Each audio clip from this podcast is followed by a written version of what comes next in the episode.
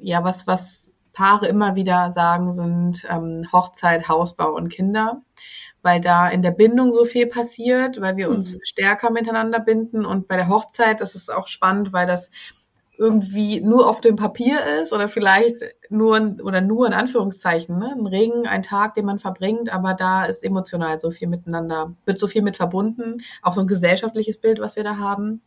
Und Kinder, ja, ist natürlich auch eine Riesenveränderung und auch eine Veränderung, ja, die man wenig vorher ausprobieren kann.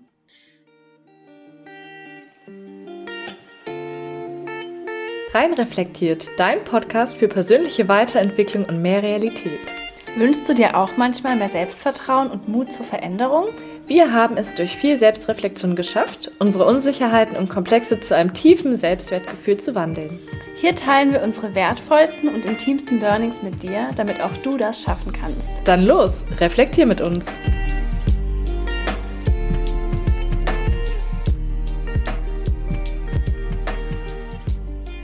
Hallo ihr Lieben, so schön, dass ihr wieder da seid zu einer neuen Podcast-Folge. Ich bin Caro. Und ich bin Sarah.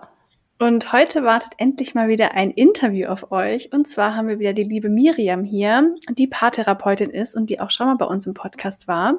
Und weil das Thema Beziehungen so spannend ist und unser letztes Gespräch so wertvoll war, wollten wir sie auf jeden Fall nochmal einladen. Und wir möchten heute vor allem über Veränderungen in Beziehungen sprechen durch verschiedene Lebenslagen und am Ende auf jeden Fall auch eure Fragen beantworten. Und jetzt erstmal herzlich willkommen, Miriam. Schön, dass du nochmal da bist. Vielen Dank. Ich freue mich auch sehr. Vielen Dank für die Einladung. Und ja, ich bin schon ganz gespannt und freue mich sehr, heute nochmal dabei zu sein. Mhm. Magst du dich vielleicht nochmal kurz vorstellen, für die, die die letzte Folge vielleicht noch nicht gehört haben? Ja, total gerne. Ja, ich bin Miriam, Miriam Diallo und ich bin Coach und Paartherapeutin, wie du eben auch schon gesagt hast. Und genau, ich arbeite im Schwerpunkt mit ähm, werdenden Eltern und Elternpaaren, aber auch ganz grundsätzlich mit Paaren und auch grundsätzlich mit einzelnen Klientinnen. Und ja, rund um die Lebensthemen, Beziehungsthemen und spannenderweise, ja, fließt das ja auch immer alles so ähm, ineinander und hat ähm, ja immer wieder fließende, spannende Übergänge. Und genau, das ist mein Berufsfeld. Ich habe selbst zwei Kinder und ja, eins ist dreieinhalb, eins jetzt etwas über ein halbes Jahr alt und bin selbst verheiratet, wohne in Berlin. Genau, ich glaube, das ist erstmal so das Wichtigste zu mir. Sehr schön, danke dir. Genau, wir werden auf jeden Fall auch alles von dir in den Show Notes verlinken, deine Website, falls sich da jemand noch mehr interessiert. Und da wir heute ein bisschen über Veränderungen sprechen wollen, was würdest du denn so sagen, ist so eine Phase oder vielleicht Veränderungen in Beziehungen, die sehr oft zu Herausforderungen führen kann? Gibt es da vielleicht so bestimmte Sachen, die dir immer wieder unterkommen, auch in deiner Arbeit? Ja, total. Also Veränderungen, das ist ja grundsätzlich erstmal spannend, weil das ja ganz individuell ist, auch wie uns das beeinflusst. Und der eine geht mit der einen Veränderung anders um als der andere oder die andere. Und bei Paaren ist es aber tatsächlich so, dass so große Meilensteine, große Veränderungen, die ja, wo immer wieder Herausforderungen besonders deutlich werden, tatsächlich ähm, Hausbau sind, heiraten, Kinder, großes mhm. Thema, eigentlich fast das größte. Ähm, Jobverlust gibt es auch. Ähm, das ist tatsächlich eine spannende Thematik, weil da auch oft so das Gefälle größer wird in der Partnerschaft, dass vielleicht einer sich weniger wertig fühlt oder mhm. die andere das Gefühl hat, sie muss da vielleicht irgendwie mehr ausfüllen. Todesfälle sind auch so, also grundsätzlich kann man sagen, große Ereignisse im Leben haben natürlich Einfluss auf unsere Partnerschaft und auf uns selbst. Und ähm, ja, das sind, glaube ich, so die wichtigsten jetzt an der Stelle erst einmal, was spannend ist, ist dass ja was, was so die Kernelemente oder was, was und die Paare immer wieder sagen, sind ähm, Hochzeit, Hausbau und Kinder weil da in der Bindung so viel passiert, weil wir uns mhm. stärker miteinander binden. Und bei der Hochzeit, das ist auch spannend, weil das ja irgendwie nur auf dem Papier ist oder vielleicht nur oder nur in Anführungszeichen, ne? ein Regen, ein Tag, den man verbringt, aber da ist emotional so viel miteinander, wird so viel mit verbunden, auch so ein gesellschaftliches Bild, was wir da haben. Und ja, Hausbau, weil das einfach so ein Riesenberg ist, der auf, auf einen zukommt und so ein riesen Stresslevel. Und Kinder, ja, ist natürlich auch eine Riesenveränderung und auch eine Veränderung, ja, die man wenig vorher ausprobieren kann.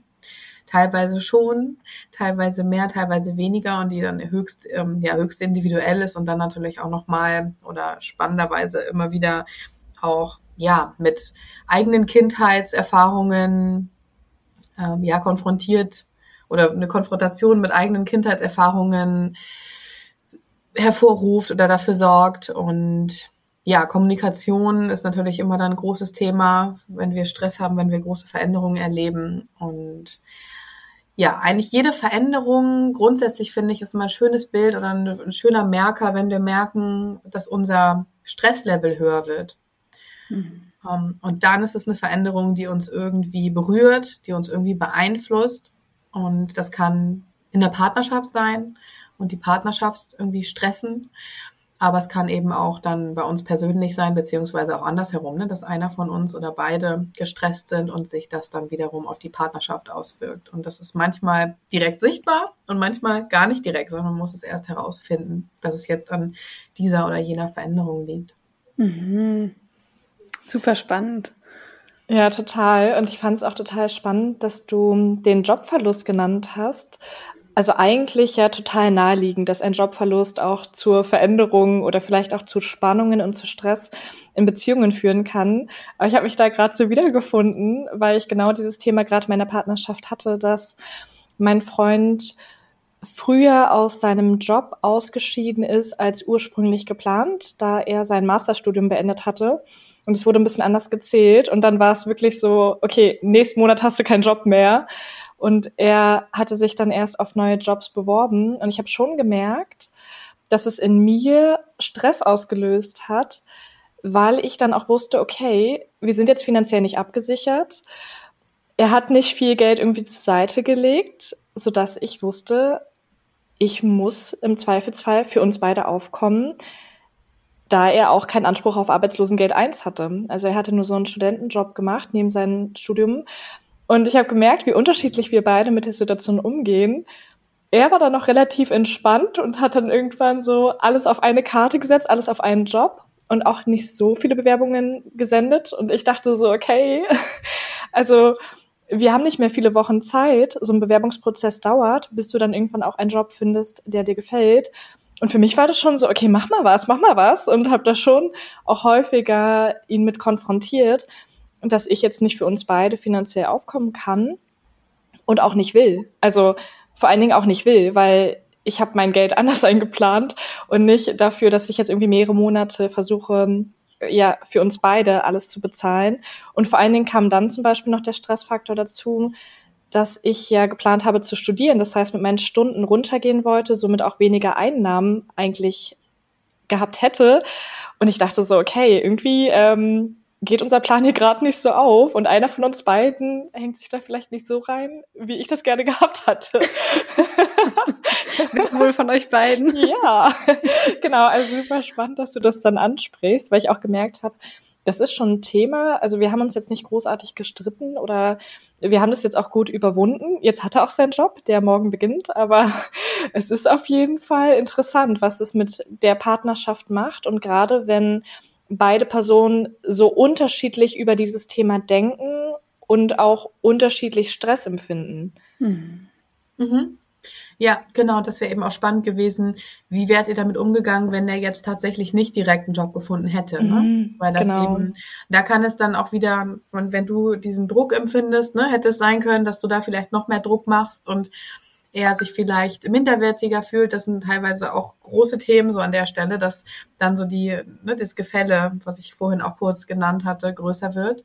Mhm. Und der Druck dahinter. Und spannend auch, was mir gerade noch eingefallen ist, als du gesprochen hast, wenn wir jetzt mehrere Situationen gleichzeitig haben, die passieren. Mhm. Das ist eben noch größer. Ne? Sowas wie, wir gründen eine Familie, das Kind ist ein paar Monate alt und dann verliert einer den Job ja, das stimmt. Das sind, oder dann wird jemand schwer krank. Also das sind mhm. so Dinge und das unterschätzen wir häufig oder eigentlich fast immer. Sowieso ist das die, die Thematik ja ja, die Thematik Partnerschaft wird oft immer hinter, also erstmal hinten angestellt. Wir gucken vielleicht nochmal auf uns selbst und gucken, wie geht's uns gerade, aber auf das Paar zu schauen, wenn wir Herausforderungen haben, das passiert eben nicht direkt, ne? dass wir erstmal gucken, mhm. okay, was ist jetzt hier für eine Situation, mit der wir konfrontiert sind und wir gucken erstmal, ja, vielleicht an der Oberfläche, wie können wir die Situation jetzt am schnellsten lösen? Gut, finde jetzt mal schnell einen Job. Aber wenn wir merken, oh, unter der Oberfläche passiert ja einiges, dann ist das ein total spannendes Feld oder eine, ja, auf jeden Fall ein Riesengewinn, da drunter zu schauen und zu gucken, woran liegt das überhaupt, ne? dass mich das in dem Moment so stresst und Mhm. Was habe ich vielleicht auch für eine Verbindung mit, also ne, oder ja, für eine Beziehung zu Geld, wie bin ich da ja. aufgewachsen, was habe ich für Glaubenssätze, was das betrifft mhm. und was hat mein Partner oder meine Partnerin da für Gedanken mhm. für wieso ist dein Partner damit viel entspannter umgegangen? Das ist natürlich total mhm. spannend und da kann man natürlich auch ja miteinander wachsen. Aber das überhaupt erstmal zu erkennen, ist die Herausforderung und wenn wir eben die Situation erstmal haben, dann ist die Situation eben da und erstmal zu meistern. Und dann mhm. noch die Energie dazu aufzuwenden, da als Paar gemeinsam ranzugehen, das ist so die Herausforderung. Ja, Total. so spannend. Ja, voll schön mhm. auch, dass du es geteilt hast, Sarah, weil ich finde, daran sieht man auch wieder, wie spannend auch dieses Thema eben heute speziell in Veränderungen in Beziehung ist, weil solche Herausforderungen ja für einen selbst oft schon schwierig sind. Wie gehe ich jetzt damit um, Miriam, wie du sagst, wenn vielleicht auch zwei Sachen aufeinander kommen oder wenn auch ein Schicksalsschlag passiert und dann aber in einer Beziehung gemeinsam auch noch mit dieser Sache umzugehen, ist ja wirklich, wie du sagst, nochmal so eine extra Herausforderung. Also auf alle anderen Herausforderungen obendrauf. Ähm, und gerade deshalb ist es ja so spannend, dass wir heute mal gucken, was kann da so helfen. Absolut. Und auch was du gerade gesagt hast, ich habe dann sofort überlegt, was kam da bei mir hoch oder was spielte da bei mir auch noch eine Rolle. Und mein Wert ist ja einerseits Sicherheit, also ich bin extrem sicherheitsbedürftiger Mensch und diese Sicherheit war dann für mich nicht gegeben. Vor allen Dingen, weil wir auch mal in der Vergangenheit besprochen hatten, wenn ich vorhabe zu studieren, dann wird er zu dem Zeitpunkt arbeiten und zumindestens ja so ein bisschen finanziell dafür sorgen, dass wir uns die Wohnung leisten können und ich mir nicht so einen Kopf machen brauche. Und dadurch, dass wir sowas mal in der Vergangenheit ausgemacht hatten und ich so ein sicherheitsbedürftiger Mensch war oder auch noch bin, ist das natürlich für mich so ein Punkt gewesen, der dann schwieriger war. Und dann aber auch zum Beispiel, welchen Anspruch haben wir an den Partner? Was erwarte ich von meinem Partner? Und ich habe zum Beispiel schon die Erwartungshaltung, dass jemand Verantwortung übernimmt, nicht nur für sich selbst, sondern auch für die gemeinsame Existenz. Also hört sich vielleicht ein bisschen krass an, aber ich habe keine Lust, die Wohnung zu verlieren, wenn mein Partner sich nicht so extrem bemüht, einen neuen Job zu finden. Und das ist für mich schon so, okay, hey, gib dir mehr Mühe für unsere gemeinsame Existenz, für unsere gemeinsame Zukunft und hoffe nicht einfach darauf, dass irgendein Job dir entgegenfliegt, sondern mache etwas dafür. Und da spielt dann auch zum Beispiel eine Rolle, was haben wir für innere Antreiber wiederum, ne? so, ich muss es allen recht machen, habe ich zum Beispiel, oder auch so dieses schon, dass jemand auch etwas leisten sollte oder an sich arbeiten sollte, gerade wenn es mein Partner ist. Und das wäre die Erwartungshaltung, die ich dann an ihn hatte. Und so spannend, wir fangen jetzt auch tatsächlich beide morgen einen neuen weiteren Job an, also er sein und ich aber auch noch einen anderen. Und auch wieder, was das mit der Partnerschaft macht. Ne? Wir beide sind da aufgeregt und dann will man irgendwie auch für den anderen da sein, weil der aufgeregt ist, aber man hat so mit seinen eigenen Themen zu tun und ja, total interessant. Hm, spannend, ja. Genau. So, die nächste Frage passt mega gut dazu. Wir haben ja gerade schon so ein bisschen drüber gesprochen, was eigentlich so Veränderungen mit dem Paar an sich macht, aber auch wie interessant es ist, wenn jeder Einzelne so seine Themen hat. Und was würdest du sagen, wie schafft man es als einzelner Mensch oder eben auch als Paar, gemeinsam zu wachsen an seinen Herausforderungen oder auch mit den Veränderungen gemeinsam zu wachsen und sich dann auch zusammen weiterzuentwickeln. Weil manchmal ist es ja so, dass man unterschiedliche Veränderungen hat, eben wie mit dem Jobwechsel. Wenn jetzt nur einer den Jobwechsel hat, hat der eine Veränderung, aber wie schafft man es als Paar dann gemeinsam, sich vielleicht trotzdem in dieselbe Richtung zu entwickeln, ohne dass einer von beiden auf der Strecke bleibt? Mhm. Ja, ich glaube, wir haben so, schon so ein bisschen angefangen, ne, diese Frage auch mhm. zu beantworten. Die größte Herausforderung immer ist Kontakt, ne, dass wir mhm. in Kontakt bleiben. Das ist grundsätzlich immer das, wo es oft dran scheitert, ne, dass wir feststellen, wir tauchen erstmal in diese Situation ein und vergessen dabei in Kontakt zu bleiben. Und da zu schauen, okay, wie auch, wie groß auch immer die Herausforderung ist, auch wenn sie riesig ist, dass wir uns als Paar dran erinnern, wenn wir jetzt zum Beispiel diese Podcast-Folge gehört haben, dass wenn große Stressoren kommen oder große Veränderungen, ah, stimmt, wir müssen irgendwie gucken, dass wir uns hier austauschen und regelmäßig irgendwie schauen, dass wir voneinander wissen, wie es uns gerade geht und wenn wir dann im nächsten Schritt die Möglichkeit haben, da in die Tiefe zu gehen, dass wir das dann gemeinsam tun. Und es kann eben so, ne, in der, in der Situation, ich sag mal, die Akutphase kann sein, okay, wir gucken vielleicht, dass wir uns alle zwei Tage in Reminder setzen und uns kurz zusammensetzen und schauen, wie es uns gerade geht. Vielleicht gehen wir jetzt mal so von einer Situation aus, die ja wirklich dramatisch auch ist, wenn zum Beispiel ein Todesfall passiert ist. Dann mhm. ist es ja mhm. wirklich erstmal, ne, da passiert richtig viel und jeder geht auch anders mit Trauer um. Das ist ja auch das Spannende, mhm. dass wir plötzlich diese große Herausforderung haben, wow, ich lerne meine Partnerin, meinen Partner in einer Situation kennen, die ich noch gar nicht mit ihm oder ihr erlebt habe. Ne, das, das ist schon die erste große Frage. Ich habe vielleicht selbst noch gar nicht erlebt, wie ich mit Trauer umgehe muss das für mich erstmal rausfinden. Und da muss es auch gar nicht heißen, dass wir das alles schon genau erkannt haben und alles schon analysiert haben, aber einfach kurz ein kleines, ich finde immer Check-in ist ein schöner Begriff, aber so kurz zu schauen, okay, was, ne, wie geht's, wie geht's mir gerade, wie geht's dir gerade, was brauchst du gerade? Und wenn es eine, eine Umarmung ist in dem Moment ähm, oder vielleicht über ein bestimmtes Thema nochmal genauer zu sprechen, dann ist es das. Da erstmal in der Akutphase in Kontakt zu bleiben und dann im nächsten Schritt zu schauen, gut, was steckt dahinter? Ne? Das ist genauso kommen wir, ne, wenn wir jetzt, wir haben kurz bei dir, Sarah, mit, mit dem Beispiel, da hast du selbst schon gleich analysiert so ein bisschen, ne? das sind meine Treiber, so bin ich geprägt, das habe ich vielleicht auch ja als Kind erlebt, da kann man dann tatsächlich auch gemeinsam in die Tiefe gehen und mal gemeinsam nachschauen, warum reagiere ich in dem Moment so, warum fühle ich mich gerade so und wie war das eigentlich bei dir und was, was ist bei dir jetzt angesprochen worden, um dann gemeinsam da weiterzugehen und zu schauen, guck mal, wie, wie können wir voneinander lernen auf der einen Seite, aber mhm. was ist jetzt überhaupt unser gemeinsamer Weg mhm. an dieser Stelle, ne? weil das ja überhaupt noch nicht, vielleicht stand das noch gar nicht zur Debatte. Und ähm, das ist zum Beispiel auch ein großer Teil in meiner Arbeit, wenn ich mit werdenden Eltern arbeite, überhaupt erstmal zu schauen, ne, was, wie stellen wir uns das überhaupt vor? Weil jeder, das finde ich auch ein klasse Beispiel an der Stelle, ähm, weil man in dem Moment, wenn man Eltern wird oder überlegt, okay, wir möchten gerne ein Kind, dann kommen so Fragen hoch wie, ja, wie möchte ich überhaupt mein Leben gestalten? Diese Veränderungen hat man vielleicht schon bei anderen erlebt. Was ist mir wichtig? Welche Aspekte? Welcher ne, Job zum Beispiel? Freunde, Hobbys, das alles aber wie wurde ich auch, wie bin ich selbst aufgewachsen, wie war meine Kindheit, wie war die pa ähm, Kindheit meines Partners, meiner Partnerin, das weiß ich vielleicht gar nicht ganz genau. Wie stellen wir uns das vor? Und dann kommen dann, geht das vom Hölzchen auf Stöckchen, aber das sind für mich die viel wichtigeren Fragen als die, was brauchen wir jetzt für ein Kindersitz? Das kann mhm. vielleicht auch ein Aspekt sein, aber das ist einfach so viel unwichtiger im Verhältnis. Und deswegen ähm, aus meiner Sicht ein unheimlich wichtiges Thema da zu schauen, wie sind wir aufgewachsen, was haben wir so im Leben erlebt. Und das ist, finde ich, auch ein schöner Anhaltspunkt, wenn wir da im nächsten Schritt weitergehen wollen, zu gucken, wie wir geprägt worden sind und woher auch bestimmte Verhaltensweisen kommen und bestimmte Unsicherheiten. Und ja, wenn wir da Unterstützung brauchen, dann auch gerne mit Hilfe von außen. Ne? Also das ist eben auch aus ja wirklich erfahrungsgemäß, wenn wir merken, wir kommen gemeinsam nicht weiter oder wir fühlen uns in der Situation nicht mehr richtig sicher und haben das Gefühl, wir sind der Situation nicht mehr gewachsen, dann lieber mal schauen, es können auch ein, zwei Sitzungen sein, ähm, dass wir vielleicht da nochmal mit einer anderen Person drüber sprechen und gucken, Fragen von außen können echt viel verändern. Und das ist ja auch immer in unserer Gesellschaft so ein großes Thema. Ne?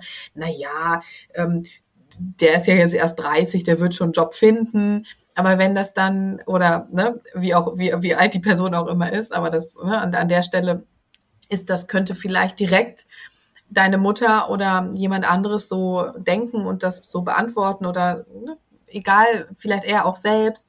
Und wenn du aber merkst, okay, es ist wirklich über ein halbes Jahr eine Thematik oder kommen bei dir ganz, ganz andere Gedanken hoch, als das, na ja, das ist ja ein junger Mensch und der wird schon Job finden und er hat einen, er hat einen guten Hintergrund und sein Studium gut abgeschlossen. Das ist dann ja nicht mehr die Frage. Und wenn mhm. von außen immer solche Sätze kommen, haben wir vielleicht das Gefühl, das ist es jetzt nicht wert, da genauer ranzugehen. Und ja. das Blöde ist dann, nur wenn wir uns alles angucken, was passiert und die Veränderungen, die wir durchleben, wir selbst, aber auch als Paar, das wird eben leider nicht besser, sondern wenn wir, wenn wir das so stehen lassen, sondern es häuft sich halt immer mehr. Und dann kann es irgendwann so einen riesen Krach geben und dann kommt vielleicht dieses Jobthema in zehn Jahren nochmal hoch.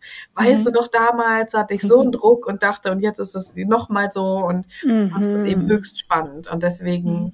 aus meiner Sicht immer, wenn man die Kapazitäten hat und das erkennt, dass man da wirklich rangehen darf. Und das kann man eben auch schon in der Begleitung und im Kontakt super machen und super mhm. auch selbst meistern und ja, und wirklich nicht die Augen davor verschließen und nicht denken, dass das Problem zu klein ist, nur weil irgendjemand mal nebenher so einen Schnack mhm. gemacht hat. Mhm. Ja. ja, ja, total spannend. Also quasi auch Persönlichkeitsentwicklung nicht nur für sich, sondern eben auch miteinander.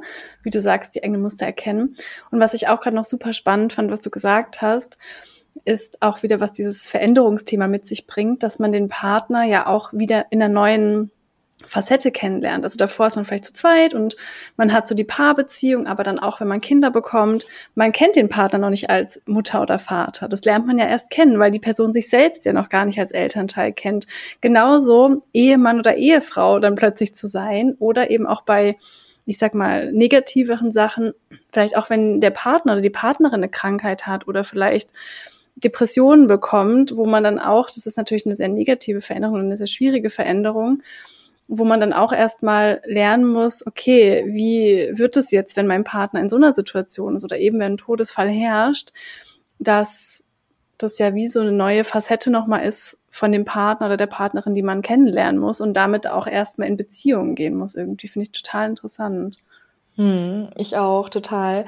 Und ich fand es auch so spannend. Also ist jetzt nicht 100% das Thema, aber knüpft trotzdem so ein bisschen daran an, auch so zum Thema Verhaltensweisen, wie sind wir geprägt und welche Unsicherheiten gibt es vielleicht auch in der Partnerschaft. Wir haben ja beispielsweise von unseren Eltern oder von unserem Umfeld in gewissen Situationen beigebracht bekommen, wie wir reagieren sollten oder können. Was wir dann daraus gemacht haben, ist ja dann nochmal die andere Frage. Ich habe ein super Beispiel dafür wieder. Also mein Freund reagiert zum Beispiel in eher schlimmeren und herausfordernden Situationen mit Humor. Und das passt dann manchmal nicht so ganz mit meinem Empfinden zusammen, weil beispielsweise, ja, okay, das ist jetzt sehr makaber, es soll jetzt wirklich nicht blöd rüberkommen, aber wenn ich jetzt traurig bin, weil jemand gestorben ist, dann versucht mein Freund diese Unsicherheit, die er in dem Moment hat, oder vielleicht auch generell die Situation zu retten, indem er mit Humor kommt. Und für mich ist es dann so, okay, Humor hat hier gerade keinen Platz. Ich möchte, dass du mir zuhörst, dass du mich in den Arm nimmst und dass du dann vielleicht eher so das unterstützt, was ich sage oder so. Und er denkt so, okay, Humor ist aber das, womit du viele Situationen besser machen kannst. Das bringt nichts, wenn er dann auch negativ ist, aber darum geht's ja nicht immer. Und wir haben es schon ganz gut geschafft, auch in der letzten Situation, die wir dann diesbezüglich hatten, das zu kommunizieren. Also ich habe dann nochmal ganz klar gesagt, was ich in solchen Momenten brauche und warum es mich wütend macht, wenn er dann mit Humor reagiert, wenn ich eigentlich total traurig und vielleicht so niedergestört bin. Oder nee, wie sagt man das? Ähm, niedergeschlagen? Niedergesch niedergestört. niedergestört. zerstört. Ja, zerstört. vieles. Ja, genau, ich habe jetzt einfach mal ein anderes Wort erfunden, niedergestört. Ich glaube, das implementieren wir. genau. genau. Nein, aber so, wenn ich dann niedergeschlagen bin, ne, dass ich dann kommuniziere, was benötige ich in unserer Beziehung und was benötige ich aber auch nicht. Mhm. Aber das ist halt natürlich auch ein Lerneffekt. Jemand, der ja jahrelang versucht hat, schwierige Situationen mit Humor zu lösen, der wird jetzt nicht im nächsten Augenblick sofort die Situation anders lösen können als zuvor. Mhm. Total. Ja, das stimmt. Es ist auch super, dass du das ansprichst. Ich finde, es ist auch gar nicht weit weg vom Thema. Ähm, tatsächlich ist das auch noch ein Gedanke, den ich hatte ähm, beziehungsweise ein Thema, der das super wichtig ist. Und ich finde es auch klasse, wenn man sich da erstmal so eine, so eine Grundschematik vor Augen führt. Und zwar so Typen, also es gibt so eigentlich naturbedingt haben wir eine drei Richtungen. Sicherlich habt ihr davon auch schon mhm. gehört, oder so drei Tendenzen, die es geben kann, wenn wir auf einmal mit Stress konfrontiert sind. Und das ist noch so aus der, wirklich aus der frühesten Zeit, wenn uns ein Tier angreift zum Beispiel. Dann, ne, entweder greifen wir auch an oder wir flüchten oder wir erstarren. So, ne? Das sind so diese Grundmuster, die wir haben. Und das ist spannend, dass wir da uns das mal anschauen können, okay, was machen wir in dem Moment? Und das ist tatsächlich auch wiederum das, was wir, hast du auch schon gesagt, eben Sarah, ähm, im, ja, in der Kindheit auch erlebt haben oder auch im weiteren Leben, was ganz gut funktioniert hat, was unsere Eltern gemacht haben, wo wir das Gefühl hatten, ja, das war in dem Moment sicher. Und zum Beispiel ähm, es wäre hier total spannend bei euch, genau, habt ihr auch schon gut gemacht, ne, darüber zu sprechen und zu gucken, was brauche ich da und ähm, was man noch einen Schritt vorher machen kann, ist, ne, warum hat dein Freund in dem Moment das Gefühl, okay, er muss die Situation jetzt wieder so, so gut wie möglich für dich gestalten, ne? Also in dem mhm. Moment ist es ja irgendwie so ein, ja, im Prinzip eine, eine Flucht aus dieser Situation, dass es jetzt nicht ganz so, ganz so heftig und ganz so, also, ne, ganz so traurig wird. Und warum ist das so? Und das äh, spannenderweise auch so ein Männer, Männerelement oft in einer, in einer ah. Männer-Frauen-Beziehung, so dass sie das Gefühl haben, ah, ich muss, ich muss jetzt gleich eine Lösung finden. Mhm. Das wurde auch, das ist auch so evolutionsbedingt auch teilweise na, ähm, ja, so ein Thema, dass man immer direkt eine Lösung finden muss für das Problem und dass man dann eben guckt, okay, ich muss jetzt irgendwie schauen, dass es meiner Freundin wieder besser geht, in dem Fall, ja. in eurem Fall. Was ja an sich erstmal eine schöne Eigenschaft ist. Ne? Genau, ne? aber das ist eben erstmal die Tendenz. Genau, das ist nämlich schön und das ist, ist ja. eben gar nicht, man kann gar nicht sagen, das ist nur gut und schlecht, sondern ne, das mhm. ist eben die Intention dahinter und das ist wie auch wiederum schön zu sehen, stimmt, er möchte eigentlich, dass es mir besser geht mhm. und dass wir da auch als Paar und äh, gerade in dem Moment ähm, dein Partner, ähm, es sind eher die Männer, können aber auch Frauen sein, ne? würde ich jetzt gar nicht direkt so über einen Kamm scheren, aber spannenderweise sind das öfter die Männer, dass man da sagen darf, okay, meine Aufgabe ist in dem Moment gar nicht direkt eine Lösung zu finden. Ich muss gar nicht direkt eine Lösung finden, sondern wir gucken erstmal auf das Problem in Anführungszeichen oder auf die Thematik. Und dann mhm. darf ich auch fragen, was brauchst du denn gerade? Und eine Lösung kann in dem Moment sein, vielleicht eine Zwischenlösung kann sein, ja, ich brauche jetzt einfach echt gerade nur ein offenes Ohr und eine Umarmung. Ähm, und wenn ich noch was brauche, dann melde ich mich wieder. Ne? Mhm. Dann ist das auch in Ordnung. Und dann hat er auch alles getan, was nötig ist. Und das ist eben total spannend, da genauer ranzugehen. Mhm, Mega spannend, weil ich auch wieder finde, das hat ja auch viel mit Verantwortung abgeben zu tun. Mhm. Ich beobachte immer häufiger, wie oft wir die Verantwortung für die Empfindungen oder Gefühle anderer Personen übernehmen wollen. Also mhm. wir fühlen uns verantwortlich, dass es jemandem gut geht. Oder wir denken, wir müssen jetzt auf denjenigen zugehen, damit er sich uns gegenüber öffnet. Aber ich finde gerade in einer Beziehung, wo beide reflektiert sind, sollte man ja auch die Verantwortung bei dem Partner lassen können. So von wegen, wenn ich jetzt zum Beispiel das Bedürfnis habe, umarmt zu werden oder wenn ich jetzt das Bedürfnis habe, mit ihm darüber zu sprechen oder ihn nach seiner Meinung zu fragen, dann werde ich das von mir aus tun. Also ich kann das auch einfordern. Nicht nur, dass der andere quasi immer die Verantwortung übernehmen muss, sondern dass ich selbst auch die Verantwortung bei mir behalten darf und ich dann auch selbst handle. Also es kann vielleicht auch nicht jeder, aber mir fällt einfach auf, wie oft wir die Verantwortung von jemand anderes übernehmen wollen, ohne demjenigen mal die Chance zu lassen, dass er selbst vielleicht auch handelt oder reagiert. Mhm, total, mhm. auch total schönes Beispiel nochmal, Sarah. Und ich fand es auch gerade nochmal mhm. so spannend, was du gesagt hast, Miriam, dass es ganz, also häufig bei Männern so ist gegenüber der Freundin oder Partnerin oder Frau, ist mir wirklich auch schon untergekommen und hatte ich auch das Gespräch am Anfang unserer Beziehung, dass er oft das Gefühl hatte, er ist jetzt, wenn es mir schlecht geht, muss er dafür sorgen, dass es mir wieder besser geht was ihn dann oft total belastet hat, dass er dann manchmal die Beziehung, auch als es mir vielleicht noch schlechter ging, als Belastung empfunden hat, weil er dachte, oh mein Gott, die ganze Zeit muss ich dafür sorgen, dass es ihr gut geht, was ich gar nicht gesagt habe, aber dass so diese Bringschuld ist.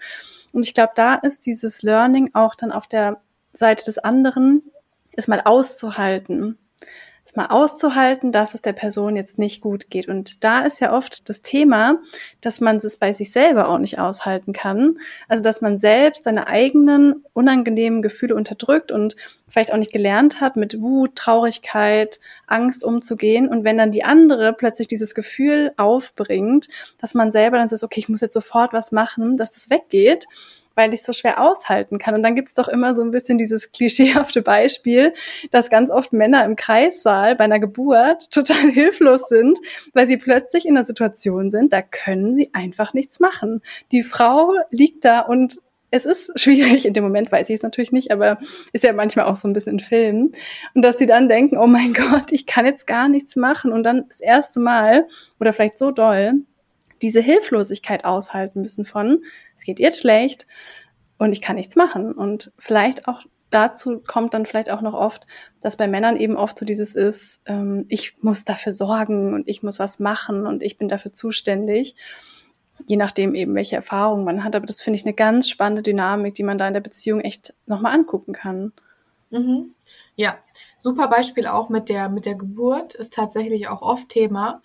Und ähm, da könnte man jetzt auch nochmal ein weiteres Beispiel, auch jetzt nicht schön, aber was du auch schon genannt hast, Caro, wenn einer eben krank wird. Ne, das sind eben mhm. auch so mhm. Themen. Das, da zeigt sich das auch oft. Ähm, das kann aber auch schon, das kann auch nur eine Grippe sein, dass man da plötzlich auch schon das Gefühl hat, huch, irgendwie, wie verhält sich denn mein Partner oder meine Partnerin plötzlich? Aber wenn es da eben um dramatischere Krankheiten geht, eben auch, ne, wirklich zu schauen, was passiert da plötzlich, dann ist eine Person vielleicht auch über einen längeren Zeitraum hilfbedürf ne, deutlich hilfsbedürftiger als die andere Person und dass man da das Gefühl hat, man muss irgendwie alles Mögliche ausbalancieren. Genau, und deswegen auch die Frage, ne, warum reagiert dein Freund in dem Moment so mit Humor und versucht mhm. da dem, der Situation aus dem Weg zu gehen? Das könnte er für sich nochmal anschauen, ne? Und mhm. ähm, du für dich wiederum Ne, wie du darauf reagierst und woher das kommt, hast du ja eben auch schon ein bisschen genauer genannt. Mhm. Aber das ist eben höchst spannend. Und so kommen wir weiter. Ne? So kommen wir weiter, wenn wir es verstehen erstmal. Also das ist der erste Schritt, zu verstehen, warum ist das so und dann mhm. zu schauen, okay, was kann, was kann nächster Schritt sein? Wie wollen, wie können wir damit in Zukunft umgehen? Mhm. Und diese Möglichkeit, das eben auch die Verantwortung für sich selbst zu übernehmen, die gibt es in der Tat. Und das ist toll, dass du das gesagt hast, weil das mhm. genau der Punkt ist. Ne? Wenn wir jeweils die Verantwortung für uns übernehmen, dann können wir das ja super teilen. Und dann können wir mhm. wiederum in der Partnerschaft haben wir so viel Raum. Und wenn es dann eben das ist, dass wir wirklich sagen, du, ich hätte jetzt wirklich gerne mal einen Rat und ich brauche jetzt für eine Woche hätte ich total gerne, dass du mich wirklich mal jeden Tag ganz doll fragst und umfangreich ausfragst, dann kann das ja der Wunsch sein, ne? Und ja. oder mir hilfst oder einfach nur lachst und mit Humor kommst, das brauche ich jetzt wirklich. Mhm. Dann ist das ja völlig in Ordnung und dann kann die Person das leisten. Dann wissen wir eben auch ganz genau, ja, das ist jetzt gewünscht. Und das ist jetzt auch tatsächlich gerade ähm, ja, meine Aufgabe in dieser Partnerschaft. Und wenn ich dann feststelle, huch, irgendwie tut mir das gar nicht so gut, dann kann ich das auch wiederum kommunizieren und sagen, du, irgendwie das Gefühl, die Aufgabe ist ganz schön groß. Wir müssen mhm. mal schauen, welche Verantwortung du vielleicht noch ähm, ja, selbst übernehmen kannst oder vielleicht noch eine andere Person übernehmen kann, je nachdem, was da auch ist. Und da kommen wir ja oft auch rein, dass es plötzlich dann so eine große Verantwortung wird wenn das ein große, eine große Veränderung, großes, großes, ein hohes Stresslevel ist, mhm. die wir gar nicht mehr tragen können. Und da denken wir, wir müssen das jetzt gemeinsam so leisten. Das ist unsere Gesellschaft, Leistungsgesellschaft, wir müssen das irgendwie alles mhm. selber schaffen. Wiederum müssen wir eben nicht. Ne? Ja. Gut, ja.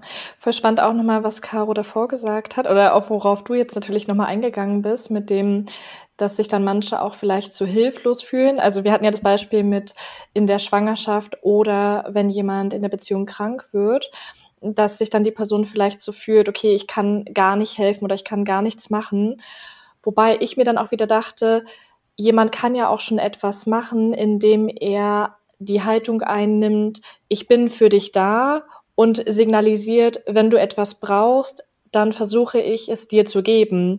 Und das ist ja auch schon eine Hilfestellung. Ne? Ich glaube auch häufig denken dann vielleicht Männer oder eben auch Frauen, so, okay, wenn ich nicht etwas Offensichtliches für die Person machen kann, damit es ihr besser geht, egal auf welcher Ebene, dann habe ich ihr nicht geholfen oder dann habe ich nichts getan, was ja gar nicht so ist. Ne? Also es kann ja wirklich einfach schon so eine Kleinigkeit wie eine Umarmung zur richtigen Zeit sein oder alleine schon der Satz, ich habe ein offenes Ohr, wenn du mit mir sprechen möchtest, dann höre ich dir gerne zu. Also ich glaube, dass da auch voll oft noch in den Köpfen verankert ist, nur wenn ich etwas Großes leiste, ist es etwas wert. Aber mhm. auch die mhm. kleinen Sachen können ja schon total viel bewirken. Mhm. Oder mhm. auch nur, wenn ich es schaffe, dass das danach weg ist, habe ich was ja, gemacht. Weil genau. zum Beispiel bei einer Krankheit ist die dann wahrscheinlich nicht weg, aber man kann mhm. trotzdem mhm. ja was tun, wie du sagst. Man ist ja trotzdem für die andere Person da oder die Wehen hören halt nicht auf, mhm. äh, wenn die Person da ist. Aber wie du sagst, in dem Rahmen, wo man was machen kann, kann man was machen und das ist dann auch genug. Und mehr muss man dann auch vielleicht gar nicht machen. Mhm. Total schön, ja. Okay, und wie ist es denn jetzt so, wenn wir nochmal bei den positiveren, angenehmeren Veränderungen bleiben. Das kenne ich auch so ein bisschen aus unserer Beziehung. Wenn man so ein bisschen Angst hat vor diesen Veränderungen in einer Beziehung, wie zum Beispiel heiraten, Kinder, weil wir sind jetzt knapp neun Jahre zusammen und es läuft super und wir sind happy und ja, es kann schon gut sein oder wir können uns einfach sehr gut vorstellen, natürlich dann auch irgendwann Kinder zu haben. Aber ich spüre schon manchmal auch bei mir, dass ich so denke, es ist so schön zwischen uns und so intim und wir verstehen uns so gut und dass ich dann manchmal auch vor so schönen Veränderungen, wenn ich jetzt drüber nachdenke, dass wir vielleicht heiraten würden, dann auch so Angst habe, dass es dann irgendwie auch negativ was verändern könnte oder natürlich wäre ein Kind wunderschön und ich liebe Kinder und ich bin mir sicher, wir würden es hinkriegen, aber ne, es ist halt danach anders und wie kann man damit vielleicht umgehen, dass man diese Veränderung auch annehmen kann und vielleicht trotzdem noch einen Teil davon behält, wie es vorher war? Hm, super Frage. Ähm, natürlich, die sich, glaube ich, fast, also ich würde jetzt mal sagen, fast alle, die sich mit dem Kindergedanken auseinandersetzen oder auch kann ja auch Heirat oder Hausbau sein, wobei viele so die das Thema Hochzeit und Hausbau, das wird immer so ein bisschen das wird nicht so gesehen. Das, da, da rutscht mhm. man meistens eher rein, weil das, ja gut, man hört schon öfter mal, wow, das war jetzt ganz schön anstrengend, dieses Haus zu bauen, aber ja, das ist äh, auch, glaube ich, wieder individuell, aber das Thema Kinder, das ist so das, was einen tatsächlich ne, am meisten über den Weg läuft, dass Menschen da das Gefühl haben, ich weiß irgendwie nicht so recht, ob das jetzt eine gute Idee wäre und vielleicht auch, ja, ich glaube, das wäre schon der erste Schritt an der Stelle, wirklich zu schauen, woran liegt das, dass ich diese Gefühle habe was kommt in dem Moment hoch. Wenn ich jetzt überhaupt ne, mir vorstelle, wir bekommen Kinder, das ist, macht auch total Sinn, erstmal individuell sich da Gedanken zu machen, jeder Partner, jede Partnerin. Und zu überlegen, wenn ich jetzt, wenn ich mir das vorstelle, gut, wir, wir haben Kinder und ich, ich würde schwanger werden, und was kommt da schon für ein Gedanke hoch? Schon allein, wenn ich jetzt plötzlich schwanger bin. Und was kommt hoch? vielleicht was die Geburt betrifft und die erste, die erste Zeit, was kommt hoch, wenn ich mir in ein paar Jahren mein Leben vorstelle? Wie, mhm. was für Bilder habe ich da? Und dann sich zu fragen, warum habe ich diese Bilder? Mhm. Das macht, das hilft total, weil man dann versteht, woher, also dann kann man da wieder weiter ran. Das ist auch echt, alleine das zu schaffen, ist gar nicht so einfach macht da auch total Sinn, sich Unterstützung zu nehmen. Aber man kann es natürlich im ersten Schritt erstmal für sich angucken und kann auch schon helfen. Es ist ne, wirklich die Fragen zu stellen, was erstmal so ein Bild zu malen, wie sieht das aus?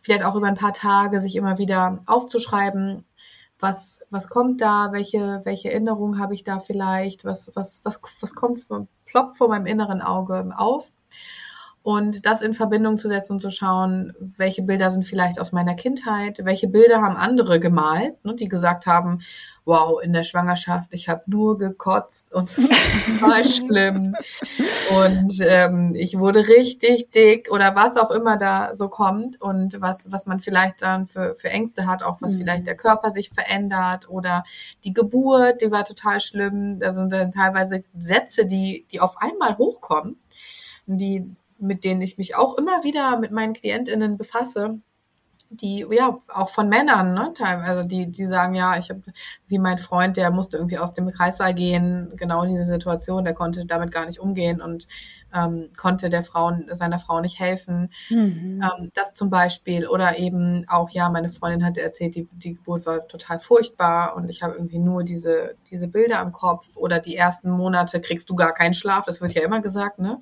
Mhm. Also ich werde auch immer gefragt, ob ich schlafe. Und? Wie sieht's aus? Aktuell ein bisschen weniger, aber ich schlafe. Man kann schlafen kann man organisieren, das geht.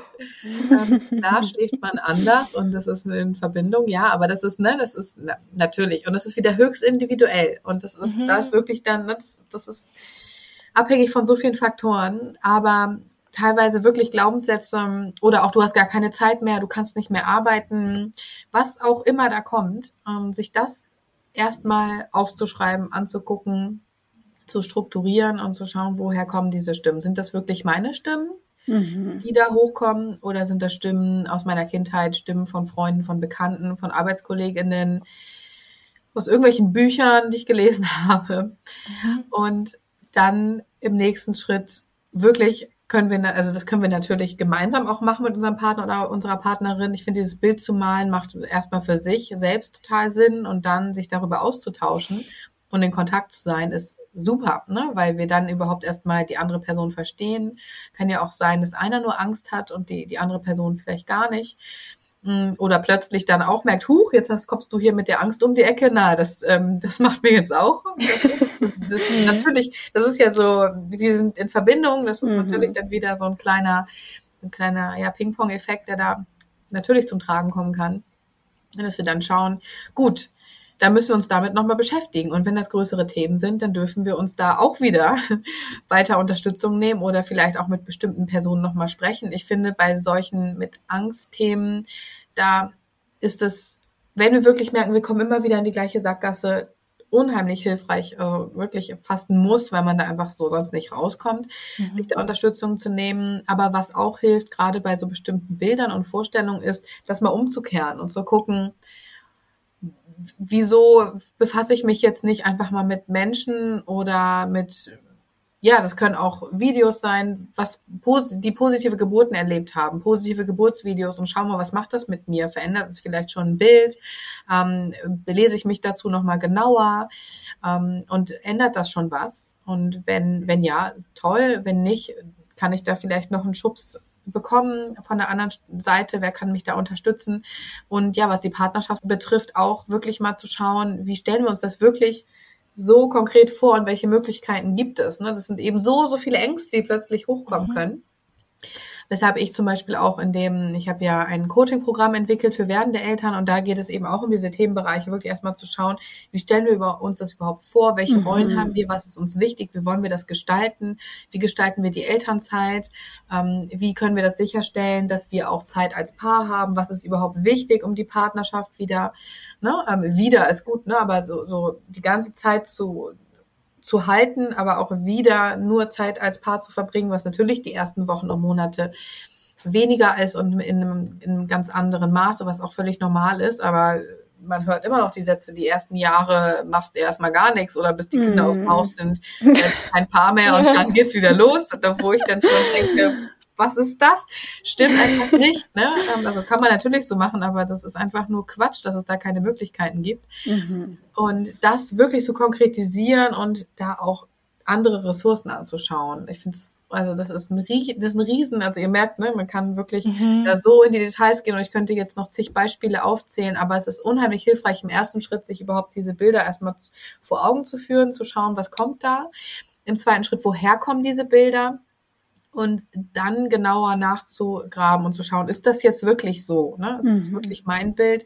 Und wie kann ich dieses Bild auch anders malen? Und ähm, welche Hilfe brauche ich dabei? Und wie können wir das auch gemeinsam gestalten? Und das zu konkretisieren und überhaupt so handfest greifbar zu machen und in mein Leben zu füllen, ne? zu bringen, in unser Leben, in unser Leben als Paar das ist da die Aufgabe, ne? dass wir manchmal merken, stimmt, das ist eigentlich, natürlich sind wir überhaupt nicht in der Situation wie meine Eltern damals oder wie ich aufgewachsen bin.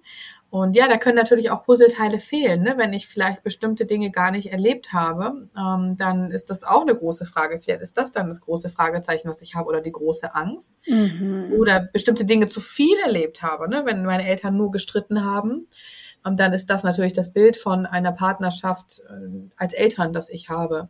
So, ja, das wow. Eben, das ist mhm. das, das Spannende an der Stelle. Also mhm. wirklich da reingehen und gucken, lohnt sich ungemein. Und das lohnt sich auch wirklich rechtzeitig dann zu machen, wenn wir merken, huch, hier kommt eine Angst hoch und nicht mhm. erst, ähm, wenn natürlich, wenn man es überhaupt macht, super, aber wenn wir merken, okay, wir haben jetzt noch mehr Kapazität, dann toll, das anzugehen und uns dafür Raum zu nehmen. Ja, so mega gute Tipps, da auch wirklich nochmal ehrlich zu reflektieren. Und ich finde es halt eigentlich auch einen schönen Gedanken, dass man dann auch als Paar gemeinsam sich da öffnet und vielleicht auch gemeinsam die Ängste bespricht und dann nicht so durch diesen Prozess geht und jeder macht es so für sich aus, oh Gott, was kommt dabei jetzt bei mir hoch, sondern dass man es vielleicht auch wirklich offen und ehrlich zusammen macht, so, boah, irgendwie kommen da voll die Ängste hoch, wenn wir über Kinder sprechen oder wenn man auch schon in dem Prozess ist. Und wie du gerade gesagt hast, ich bin ja komplett ohne Vaterfigur aufgewachsen. Und natürlich ist es in meinem Kopf so, wie geht das überhaupt? Also wie ist überhaupt ein Vater? Mhm. Und ich meine, plötzlich, wie wir vorhin gesagt haben, wäre mein Freund dann ein Vater, und zwar der meines Kindes, mhm. logischerweise. Also ich weiß weder, wie Eltern zusammen sind, also natürlich sieht man das bei anderen, aber ihr wisst, was ich meine. Ne? Also ich habe es mhm. nicht erlebt äh, als Kleinkind wie sind Eltern zusammen, wie ist überhaupt ein Vater, also Vater ist in meinem Kopf halt ist gleich abwesend und äh, mhm. da denke ich mir schon, auch wenn ich natürlich nicht denke, dass er jetzt abhaut oder so rein vom Verstand her, aber wenn diese Vorstellung eben wir kriegen Kind aufkommt, ist in meinem Kopf echt so ein Fragezeichen, so okay, wie zur Hölle funktioniert das überhaupt, mhm. wie du gerade meintest und auch wieder ein tolles Wachstumsfeld dann für mich, ne? mhm. ne? Mhm. Ja, ja, ganz genau. Das ist eben genau das und dass wir uns auch bewusst machen dürfen, immer wieder, das ist unheimlich schwer und das ist auch eine Lebensaufgabe, aber immer wieder bewusst zu machen, das ist mein Leben, ne? Und ich oder unser Leben und wir können mhm. gemeinsam entscheiden, wie wir das gestalten. Und diese, wir leben ja immer in Abhängigkeit oder sind immer in, in gewissermaßen abhängig von dem, was wir erlebt haben und das prägt uns. Mm, und das ist eben auch wieder spannend. Ich höre auch oft den Satz, ja, genau, das ist mir auch bewusst und ich versuche es auch genau nicht so zu machen wie meine Eltern. Und das ist aber ja auch wiederum absolut in hundertprozentige Abhängigkeit Stimmt. von meinen Eltern, weil ich es eben mhm. nicht so mache, wie sie es gemacht haben. Stimmt. Und das ist schon toll, ne, wenn uns bewusst ist, okay, wir, das war überhaupt nicht gut, das hat mir nicht gut getan aber nochmal zu schauen, gut, wie schaffe ich es überhaupt oder wir auch gemeinsam als Paar ein Bild zu kreieren von dem, was wir gestalten wollen, was wirklich, welches wirklich unsers ist und dass wir gestalten und malen und das nicht in Abhängigkeit ist. Natürlich fließende Elemente mit, mit rein und das wird nie ganz mhm. losgelöst sein, aber ähm, dieses auf jeden Fall nicht so zu machen, sorgt auch dafür, dass wir immer wieder da reingehen und immer wieder drüber nachdenken und gucken, ja stimmt, ah, so hat sie es gemacht anstatt zu, zu schauen, wie ist das überhaupt? Ne? Was, welches mhm. Bild habe ich von einer Mutter und welche Mutter mhm. möchte ich sein? Wer bin ich mhm. überhaupt als Mutter? Und ganz losgelöst von oder so viel mehr losgelöst von meiner Mutter oder von den ähm, ja, Bildern, die mich vielleicht ja negativ geprägt haben, sondern eher zu mhm. schauen, gut, das natürlich bin ich da beeinflusst, aber was möchte ich und was möchte mein Partner an, an der Stelle? Mhm.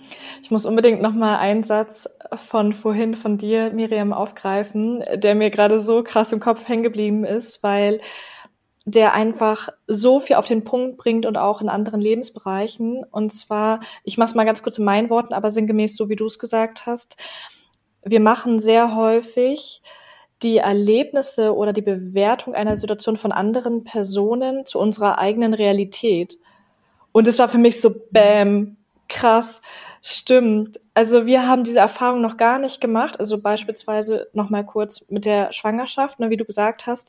Jemand anderes sagt, okay, ich habe in der Schwangerschaft nur gekotzt und wir denken dann gleich, ah, Schwangerschaft gleich kotzen und für uns wird es dann quasi schon zur Realität in unserem Kopf und vielleicht ja dann auch wirklich so, weil wir uns viel häufiger dann mit diesem negativen Gedanken beschäftigen und uns automatisch vielleicht schon ein bisschen schlechter ist, weil ja eben auch viel vom Gehirn gesteuert mhm. wird. Und dann dachte ich mir, krass, ja in jedem anderen Lebensbereich auch so, dass wir einfach die Realität einer anderen Person zu unserer eigenen machen und wie abhängig wir dann auch wieder von anderen Personen sind oder von deren Erfahrungen, obwohl wir vielleicht ganz andere Erfahrungen gemacht hätten. Und es ist ja auch wieder so krass, wenn man darüber nachdenkt. Ich bin jetzt beispielsweise mit Caro als Freundin umgeben. Und wenn ich es jetzt davon abhängig machen würde, was sie für Erfahrungen macht und ich die als Realität oder als einzig mögliche Erfahrung für mich abspeichere, dann bin ich ja komplett verloren. Genauso, also jetzt in dem Fall. Äh, warte kurz, warte kurz. Nein, nein, warte kurz. Nein. Moment, Moment. Ich muss noch weiter ausführen. Moment.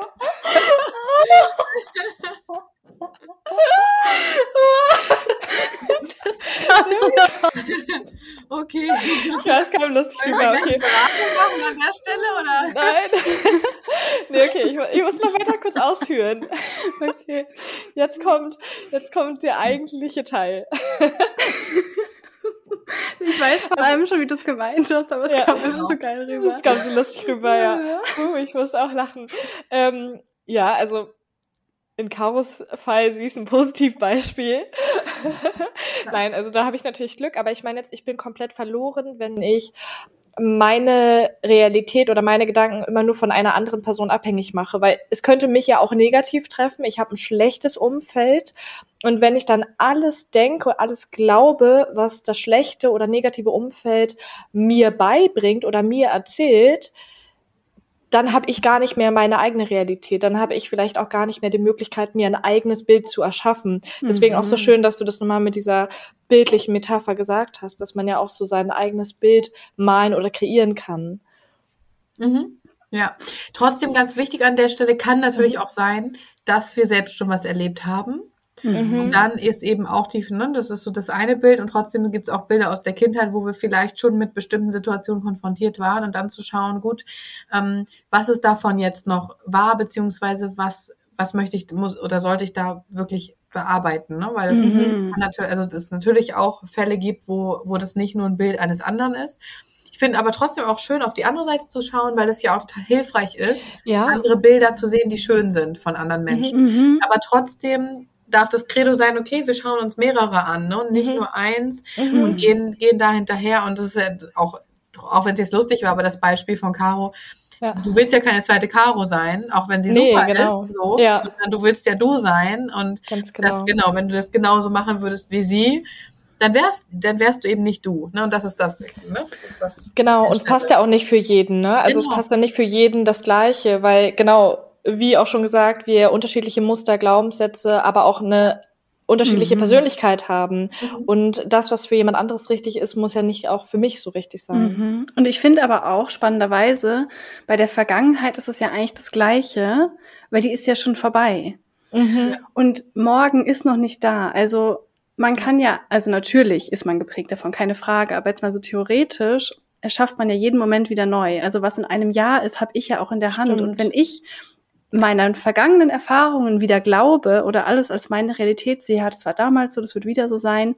Auch da ist es so, dass ich mir die Erfahr meine eigene Erfahrung wegnehme, weil ich Mhm. immer wieder in diesem Kreislauf bleibe und in dieser Selbstbestätigung bleibe, es wird immer wieder so sein.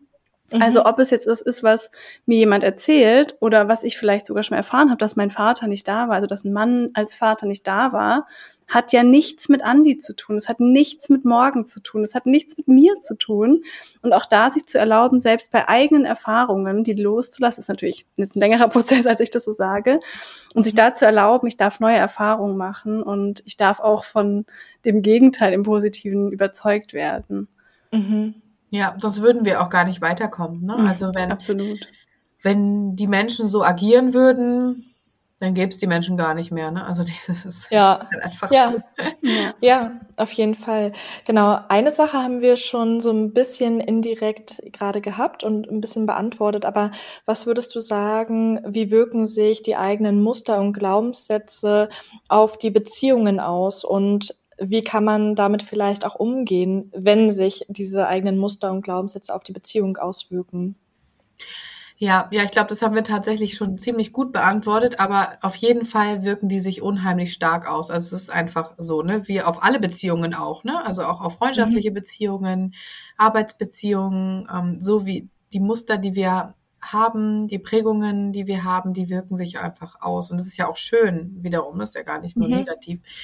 Ähm, aber deswegen finde ich es einfach unheimlich hilfreich und ja, ihr seid da ja auch genauso erfahren, das immer wieder anzuschauen, überhaupt zu gucken, okay, was, was, wenn wir mit einer Situation konfrontiert sind, teilweise ist es ja auch total schön, auf schöne Situationen zu gucken. Und Mhm. warum, ne, warum triggert mich das jetzt gerade so besonders positiv? Ist ja auch toll, das nochmal zu unterstreichen und bestimmte Situationen vielleicht nochmal ähm, noch, ja, noch, noch stärker zu erleben aber auch auf der anderen Seite wirklich zu, ja, diesen Gewinn zu sehen, wie du, Caro, vorhin auch schon gesagt hast. Es ist einfach ein unheimlicher Gewinn, immer wieder in Situationen gemeinsam, ja innezuhalten, zu schauen, wie geht's uns damit jetzt gerade, warum ist das gerade so?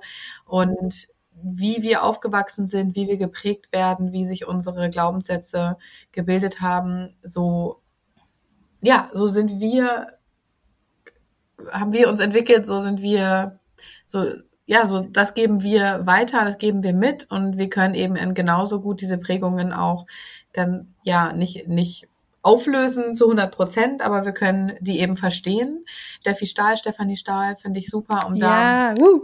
Wir von ihr auch genau. und sind große Fans. Sie ist einfach toll. Absolut ähm, mhm. toll, um das zu verstehen. Da arbeite ich auch gerne mit meinen KlientInnen gemeinsam auch, dass die da mit, mit dem Buch, ne, das, das Kind in dir muss Heimat mhm. finden, das ist super ähm, kann man ganz, ganz toll alleine auch schon so viel erkennen und sich das genau anschauen.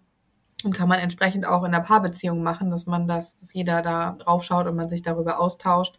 Und das eben zu erkennen und sich das anzuschauen und auf der anderen Seite aber auch zu sehen, wie bin ich positiv geprägt. Ne? Unser Sonnenkind, ähm, sagt sie ja, mhm. so ein super Bild und einfach so, ja, so gut zu verstehen auch. Und Genau, und ich glaube, das ist ein toller Weg, auch damit umzugehen und auch auf eine Art und Weise ähm, da unterstützt zu sein und zu wissen, okay, wenn wir jetzt zum Beispiel dieses Buch in die Hand nehmen, dann wissen wir, da ist, da gibt es eine tolle Guideline, das können wir, ähm, gibt es auch als Hörbuch, ne, das, da kann mhm. ich Übungen direkt umsetzen, da, da kann ich viel zu verstehen. Ich finde, das ist eine tolle Möglichkeit. Und eben ja dieser dieser Austausch darüber, was passiert, über die, ne, wenn wir bestimmte Situationen haben, mit denen wir konfrontiert sind, warum ist das so, warum reagiere ich so, das genauer anzugucken, woran bin, werde ich da gerade erinnert, was kommt hier hoch mhm. und mhm. ja, das gemeinsam ja. zu machen ist total hilfreich und unheimlich wertvoll. Und es ist auch immer wieder so, gerade auch, ich finde es auch ein toller Gewinn für Eltern, gerade Elternpaare, weil man ja auch oft das Gefühl hat, oh, man ist so im Trott, also musste gar nicht nur, müssen gar nicht unbedingt Eltern sein. Ich weiß nur, dass es bei Eltern oft so ist, dass man das Gefühl hat, man findet sich, findet sich plötzlich in diesem Alltag immer wieder und man macht irgendwie so, ja, die, die, die Tage laufen ähnlich ab. Und man muss erstmal so zurechtkommen und weiß nicht so richtig, wie man die Partnerschaft wieder ankurbeln kann. Aber das kann auch sonst Phasen geben im Leben, wo man das Gefühl hat, huch, irgendwie, ja, läuft es einfach so, was auch schön ist und manchmal auch ganz entspannt. Aber das ist so eine tolle Möglichkeit, die Partnerschaft auch immer wieder auf ein anderes Level zu heben und wieder in Kontakt zu kommen. Weil Kontakt, Stimmt. Kontakt, Kontakt einfach die Aufgabe ist. Mhm. Und wir da immer wieder schauen können, klasse, wir haben hier eine neue Thematik, eigentlich toll. Schauen wir uns die doch mal genauer an. Machen wir uns doch mal einen netten Abend, kochen wir was Schönes oder bestellen uns was oder gehen in irgendeine Bar und reden über dieses Thema. Mhm. Gucken uns das mal an. Ne? Also das ist, finde ich, eine, eine schöne Möglichkeit, sich solche Fragen mal zu stellen. Und natürlich ist es auch mit Ängsten verbunden und das kann auch, das da kann auch wehtun, gerade wenn es ja Phasen sind, wo uns wirklich, wo es uns wirklich nicht gut ging. Aber der Gewinn ist der, dass wir da, ja, dass wir da weiterkommen, dass wir da uns, dass wir das teilen, dass wir als Paar weiterkommen. Mhm, und, total. Ja, die Frage ist immer so, möchte ich, dass es so bleibt, wie es aktuell ist? Und wenn ich das nicht möchte, dann dann Gibt's kann das der Weg sein. genau. Total. Ja, und wenn sich da jetzt auch jemand, der zuhört, fragt, was man machen kann, wenn der Partner nicht so offen dafür ist, darüber haben wir auch in der letzten Folge schon gesprochen mit Miriam, also da könnt ihr gerne nochmal reinhören. Und das schließt jetzt so schön an das Thema an. Also hier im Podcast geht es ja auch viel um Selbstreflexion, die eigenen Muster zu erkennen. Und je mehr man so in der Persönlichkeitsentwicklung ist, desto mehr wird einem eben klar, wie sehr die eigenen Eltern einen geprägt haben. Unbewusst natürlich, weil sie auch ihre Muster haben. Und da fragt man sich dann natürlich, okay, wie ist es dann, wenn ich mal Kinder habe? Und ich merke das bei mir schon, dass ich mir jetzt schon Gedanken mache, um Gottes Willen. Ich hoffe, ich gebe meinem Kind nichts mit, was dann irgendwie total schwierig für das Kind ist, auch wenn man es nicht so richtig beeinflussen kann. Aber was hättest du denn da für Tipps? Wie gehst du vielleicht auch selber damit um? Ich meine, du bist ja auch sehr reflektiert und beschäftigst dich viel mit einem, hast jetzt auch Kinder. Wie kann man da vielleicht darauf achten, diese Muster nicht so eins zu eins an die Kinder weiterzugeben? Hm. Ja, auch wieder die Auseinandersetzung damit, also wirklich zu verstehen und also ich finde es sind zwei Elemente. Auf der einen Seite sich damit zu beschäftigen und da achtsam zu sein, aber auf der anderen Seite auch zu wissen, es ist völlig klar, dass ich meine Kinder prägen werde und diesen Druck auch auf, auf, eine, ne, auf eine gesunde Art und Weise rauszunehmen und zu wissen, wir werden, keiner von uns wird alles richtig machen Und es ist auch noch kein Mensch hier perfekt auf dieser Welt ähm, aufgewachsen. Mhm.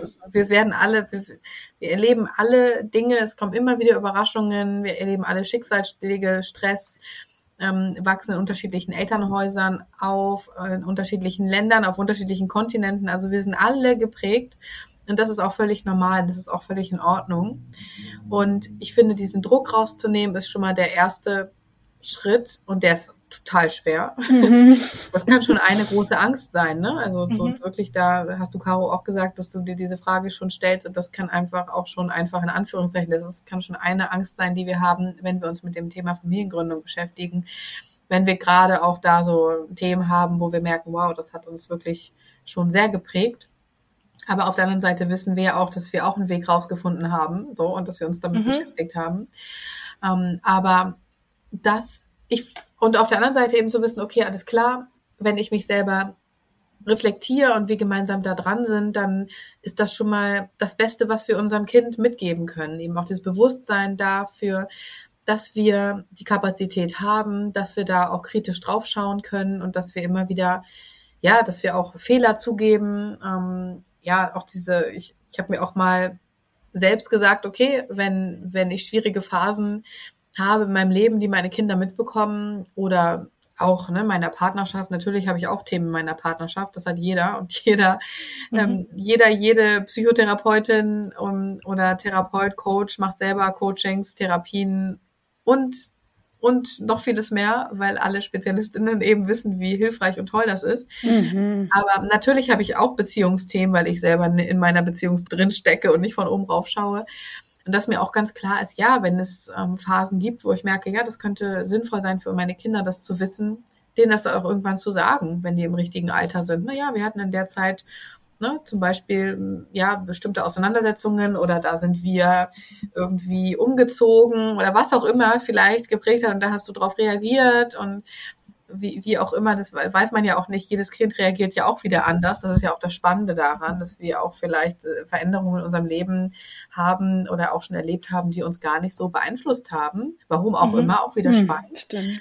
Aber das wirklich auch zu wissen, okay, das ist, das ist alles in Ordnung und ähm, wir können, wir können uns reflektieren, wir können auf unsere Kinder schauen mhm. und denen eben diese, ja, die noch mehr zeigen, dass es möglich ist, an sich zu arbeiten, auf ja Dinge zu reflektieren und dass das auch in Ordnung ist. Ich finde, das ist so dieses dieses A und O und das das ist ja eigentlich auch das Privileg unserer Generation, ne, weil wir gut, das sind auch wieder krasse Dinge gerade um uns herum, die passieren, aber wir sind eben aktuell toi toi toi nicht in einer Kriegssituation, in einer Nachkriegssituation mhm. und müssen jetzt erstmal dafür sorgen, dass unsere Kinder irgendwie durchkommen, sondern wir sind auf einem ganz anderen Niveau gerade und haben tolle Anregungen, tolle Menschen um uns herum, sind sehr, ja, auch einfach, was Erziehung betrifft, so viele Thematiken, wo wir uns mit auseinandersetzen können. Und das ist ein tolles Privileg, finde ich. Und ja, da können wir eigentlich nur ähm, ja weiter dranbleiben, oder? Und mhm, das ja. Kindern eben an der Stelle auch mitgeben und vorleben. Und genau, dass wir das eine oder andere Muster eins zu eins vielleicht weitergeben, könnte sein, kann passieren. Mhm. Aber sicherlich, wenn wir uns mit den großen Themen auseinandersetzen, dann ist es sehr unwahrscheinlich, dass wir das genauso weitergeben. Voll schön.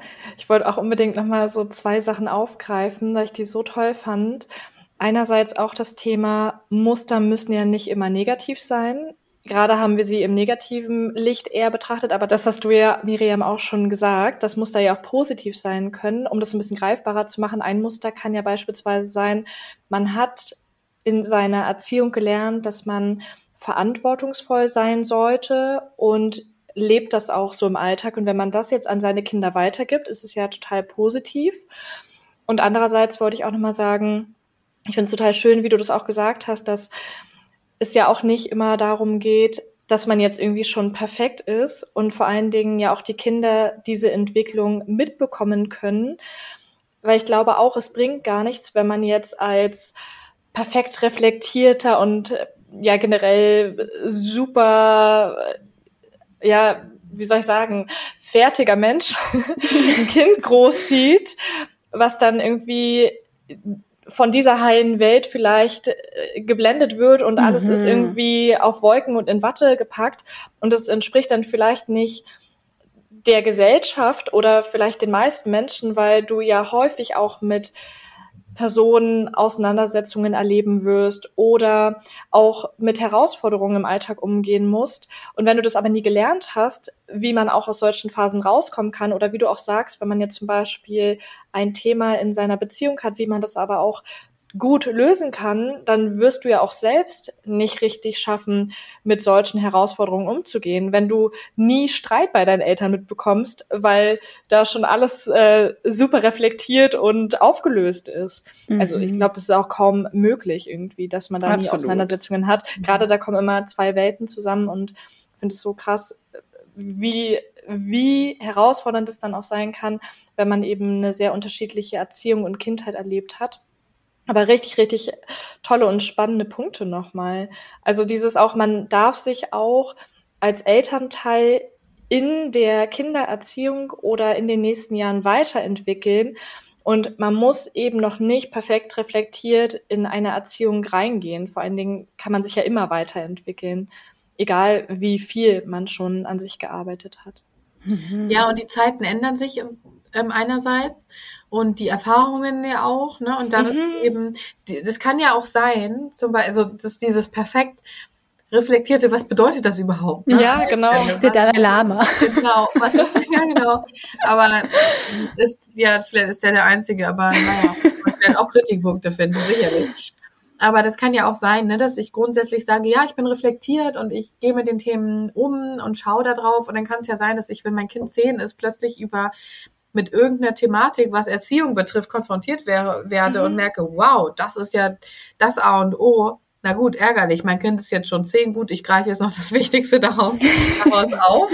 So, das heißt ja gar nicht, dass ich alles falsch gemacht habe und das mhm. ist dann mhm. noch ein toller Input. Aber wisst ihr, was ich meine? Das ist ja, ja auch, genau. das alles ist im Fluss und wir sind mit unterschiedlichsten Situationen konfrontiert mhm. und genauso eben auch die Themen, die wir vorhin auch angesprochen haben, Veränderungen, die passieren können, die können wir teilweise gar nicht voraussehen. Ne? Wir können einfach genau. gar nicht alles planen. Das ist ja auch das Gemeine, wenn wir schon wissen, okay, das eine oder andere haben wir vielleicht jetzt geplant, wir wechseln jetzt den Job oder wir bauen ein Haus und plötzlich ähm, bricht an irgendeiner anderen Stelle was zusammen, womit wir mhm. gar nicht mhm. gerechnet haben, mhm. dann ist dann das, das plötzlich das Stresslevel eben noch höher und das ist einfach völlig normal im Leben, dass wir immer wieder mit Situationen auch aus dem Außen konfrontiert sind, die wir gar nicht beeinflussen können mhm. und mit mhm. denen wir in dem Moment umgehen müssen.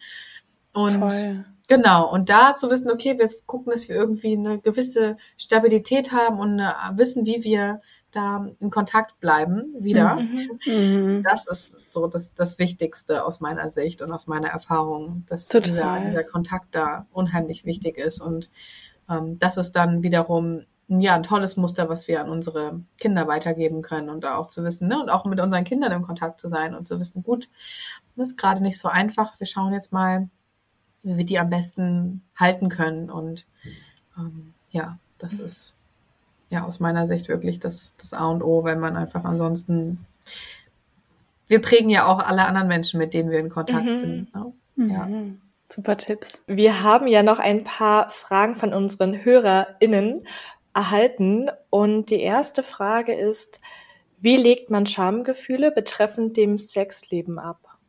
Fanden wir auch sehr spannend. Mhm. Ja, super spannende Frage. Gerade so ein Switch. Ganz was anderes. also, ganz anders auch nicht, aber ja, das ist tatsächlich ähm, wirklich eine, eine Frage, die jetzt auch gar nicht so aus dem FF zu beantworten ist, weil das natürlich auch sehr, sehr individuell ist, warum man diese Schamgefühle hat. Ähm, das kann, ich glaube, die, was erste Ansätze sein können, sind einmal zu schauen, okay, warum habe ich das Schamgefühl, beziehungsweise ist das jetzt hat, geht das von dieser Beziehung aus oder von mir selbst? Ne? Mhm. Habe ich grundsätzlich ein Schamgefühl, was, was Sexualität, vielleicht auch Körperregion, Intimregionen und so weiter äh, betrifft? Und woher kann das kommen? Vielleicht ist das auch ähm, wieder ein Kindheitsthema, eine Art und Weise, wie vielleicht meine Eltern damit umgegangen sind, vielleicht auch, was ich dazu gelesen habe, was gesellschaftlich ist ja auch, ne? Mhm. Gesellschaftlich wird ja, das ist ja auch schon ein riesen, ähm, riesen Pfeiler eigentlich für uns alle, ne? dass das immer noch sehr schambehaftet ist.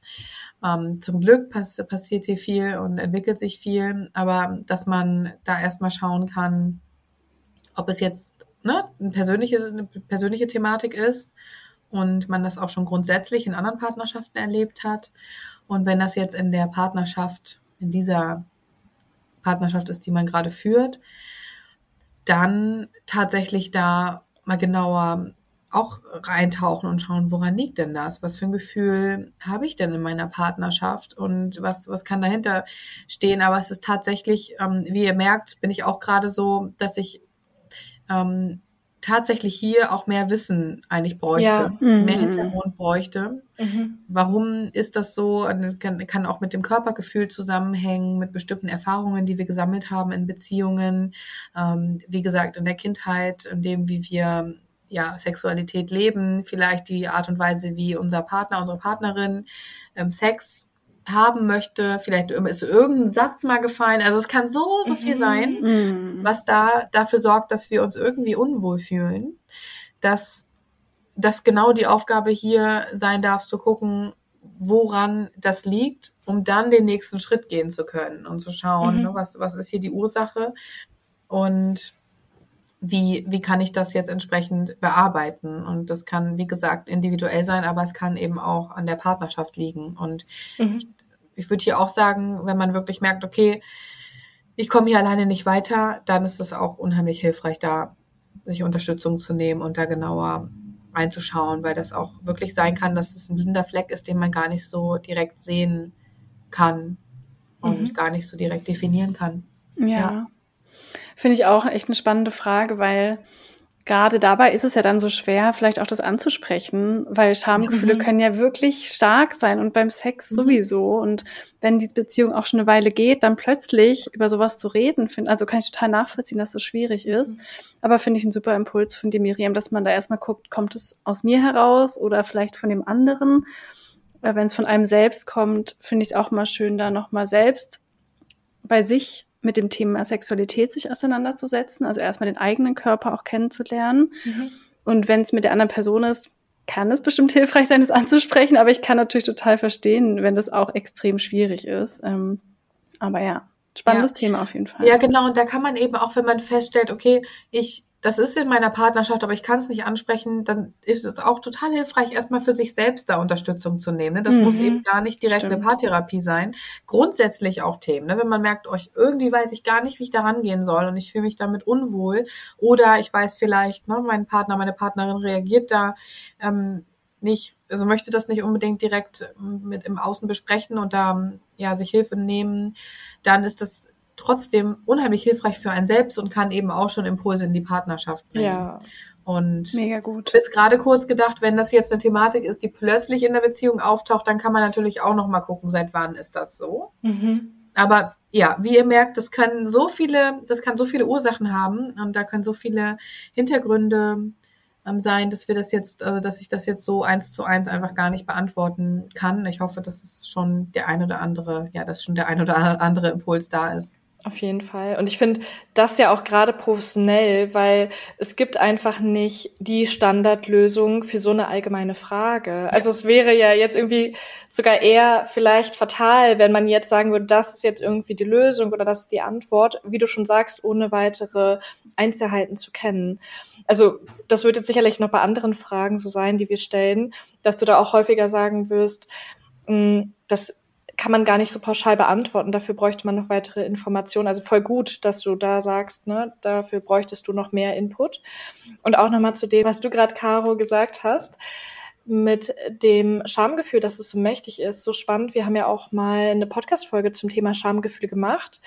Und ich erinnere mich nicht mehr zu 100 Prozent, aber das Gefühl Scham war ja irgendwie auch am niedrigsten, also am weitesten unten so von den, kannst du das noch mhm. zusammenkriegen? Ja, es gibt so eine, es gibt so die verschiedenen Ebenen des Bewusstseins von David R. Hawkins und jedes Gefühl ist in so eine Bewusstseinsebene eingegliedert, also welche Schwingung das auch wirklich auf Energieebene hat. Und Scham ist so ganz unten gewesen. Also Scham, wenn du im Gefühl der Scham bist, dann bist du quasi am niedrigsten von der Energie, weil das halt ein Gefühl ist, ja, das sehr runterziehen kann, vor allem wenn du dich für dich selbst schämst. Also das ist echt so ein Gefühl, es klingt jetzt ein bisschen krass, aber ich meine, in Anführungsstrichen viel schlimmer geht's ja nicht, als wenn du dich für das, was du bist oder wie mhm. du aussiehst, wirklich schämst. Und deswegen kann ich auch total nachvollziehen, wenn Scham nichts ist, was man mal eben kurz mit einem Gespräch irgendwie ablegen kann. Und wie du sagst, Miriam, was man wirklich individuell bearbeiten könnte. Mhm. Ja, kleine Ergänzung dazu auch noch. Das kann eben auch sein, dass das gar nicht im also dass der Ursprung gar nicht mit der Sexualität oder dem Körper zu tun hat. Kann auch mhm, sein. Also das stimmt. ist eben, das ist eben so höchst spannend an, an der Stelle auch. Und es kann auch eine Grundstruktur, eine Kommunikationsstruktur in der Partnerschaft sein. Ähm, kann zum Beispiel sein, dass wenn einer den Job, also einfach mal so random mhm. jetzt, einer verliert seinen Job und fühlt sich plötzlich in allen möglichen Lebensbereichen überhaupt nicht mehr attraktiv und hat das Gefühl, okay, jetzt kann ich ja auch im Bett nicht mehr mhm. das Wasser reichen. So, und mhm. das ist, weil vielleicht dann bestimmte Sätze fallen oder bestimmte Situationen und man sich besonders männlich oder besonders weiblich fühlt, wenn man eben auch beruflich was leistet. Also das einfach mal so als Beispiel in den Raum gestellt. Deswegen ist es so höchst individuell. Also das kann eben wirklich sein, dass das gar nicht nur die körperlichen, also nur in Anführungszeichen, mhm. ne? also das ist mhm. nicht körperlich oder was die Sexualität betrifft, trifft rein, sondern eben auch mit einer Grundkonstellation in der Partnerschaft zu tun hat. Finde ich auch so höchst spannend, was du jetzt gerade gesagt hast, weil ich auch wieder dachte, wie viel diese Kommunikation im Alltag oder eben natürlich auch die Beziehung, das Gefühl zu unserem Partner mit der ausgelebten Sexualität dann zu tun hat. Ja. Also wenn ich zum Beispiel merke, mein Partner macht total wenig im Haushalt und ich bin davon genervt und ich muss ihm jedes Mal sagen, räum mal das und das weg, dann merke ich auch, dann habe ich weniger Lust, ja. weil ich dann einfach denke so, ey, kannst du dir nicht mal Mühe geben, so und dann dann bin ich ja ihm gegenüber auch ein bisschen ja abweisender oder vielleicht auch mehr genervt, was dann bei mir persönlich nicht dazu führt, dass ich ihn sexuell anziehender finde oder überhaupt Bock habe, mit ihm so in diese Verbindung zu gehen. Mega spannend. Ja, und das ist eben genauso auch ein gelöster Konflikt. Oder es muss gar nicht sein, dass der komple komplett aufgelöst ist, aber wieder der Kontakt. Mhm. Der Kontakt einfach so ein super Wort, das hat mein Ausbilder auch immer gesagt. Aber es macht einfach so Sinn, ne? In Kontakt zu sein zu einer bestimmten Thematik und mhm. das Gefühl zu haben, okay, alles klar, wir sind hier einen Schritt weitergekommen. Das ist, das kann sein, dass wir danach super Sex haben. So. Ja. Also, weil einfach die Verbindung da ist und wir uns mhm. auf einer Ebene fühlen. Mhm. Und nicht das Gefühl haben, oh, da steht was zwischen uns oder irgendwie, ja, du bist drei Treppenstufen weiter, weiter unten oder oben. Mhm. Ja, also ja. wenn die Fragestellerin zuhört, vielleicht kannst du dich ja bei Miriam mal melden. Vielleicht kann man das dann nochmal tiefgründiger besprechen. Das Schamthema. Okay, eine weitere ähm, Hörerinnenfrage, die wir bekommen haben, war, wie kann man mit gesellschaftlichem Druck auf die Beziehung umgehen? Zum Beispiel alle heiraten und fragen häufig nach. Mhm. Ja, ganz, ganz, ganz wichtige Frage auch. Ähm, das ist auch wieder bei uns selbst eine unheimlich, ja, eine, eine große Aufgabe zu schauen, was genau macht mir der Druck und warum. Also wirklich zu schauen, was möchte ich, was sind meine Stimmen und warum beein, ne, beeinflussen mich diese Stimmen so doll? Ähm, was kann, was habe ich vielleicht für ein Bild auch von einem Leben, wie das auszusehen hat? Oder warum denke ich ja, eine Mutter muss vielleicht oder ich muss in dem Alter ein Kind bekommen oder ich muss jetzt heiraten? Was, was steckt dahinter? Warum ähm, beschäftigt mich das so, beziehungsweise ja, triggert mich das in dem Moment, wenn mhm. dieser Druck kommt.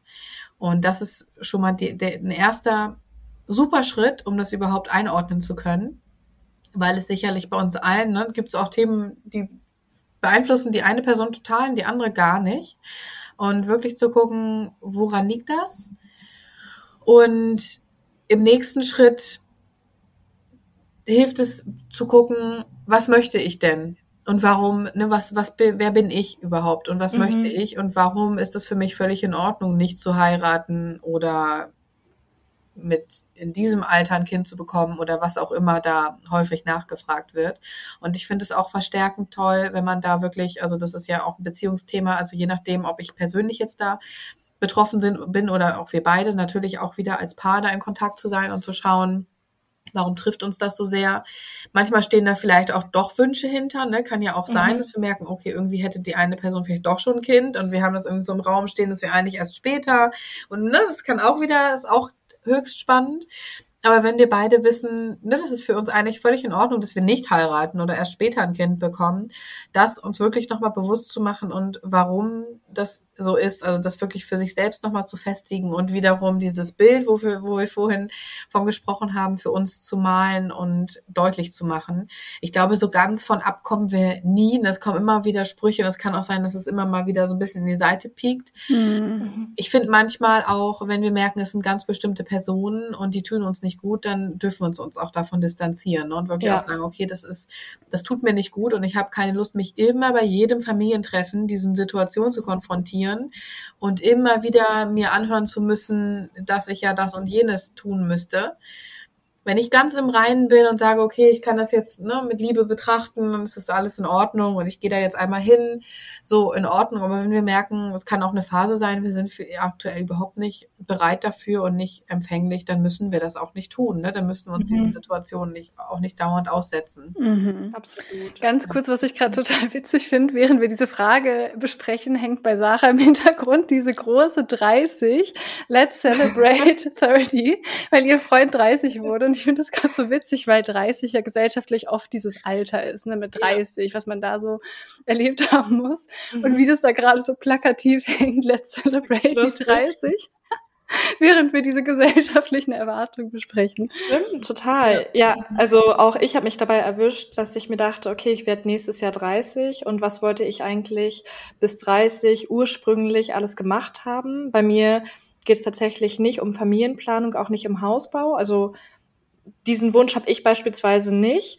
Also ich sage zum Beispiel auch, zum aktuellen Zeitpunkt und auch in den kommenden Jahren habe ich keinen Kinderwunsch. Das heißt nicht, dass ich keine Kinder liebe. Ich liebe Kinder, aber das passt für mich jetzt in mein Leben aktuell nicht rein und auch für meinen Partner nicht. Und ich muss aber sagen, ich wurde glücklicherweise bisher nur super selten damit konfrontiert. Ich glaube, es hängt auch damit zusammen, dass ich reflektierte Personen in meinem Umfeld habe, aber auch damit, dass ich dazu eine ganz klare Haltung habe.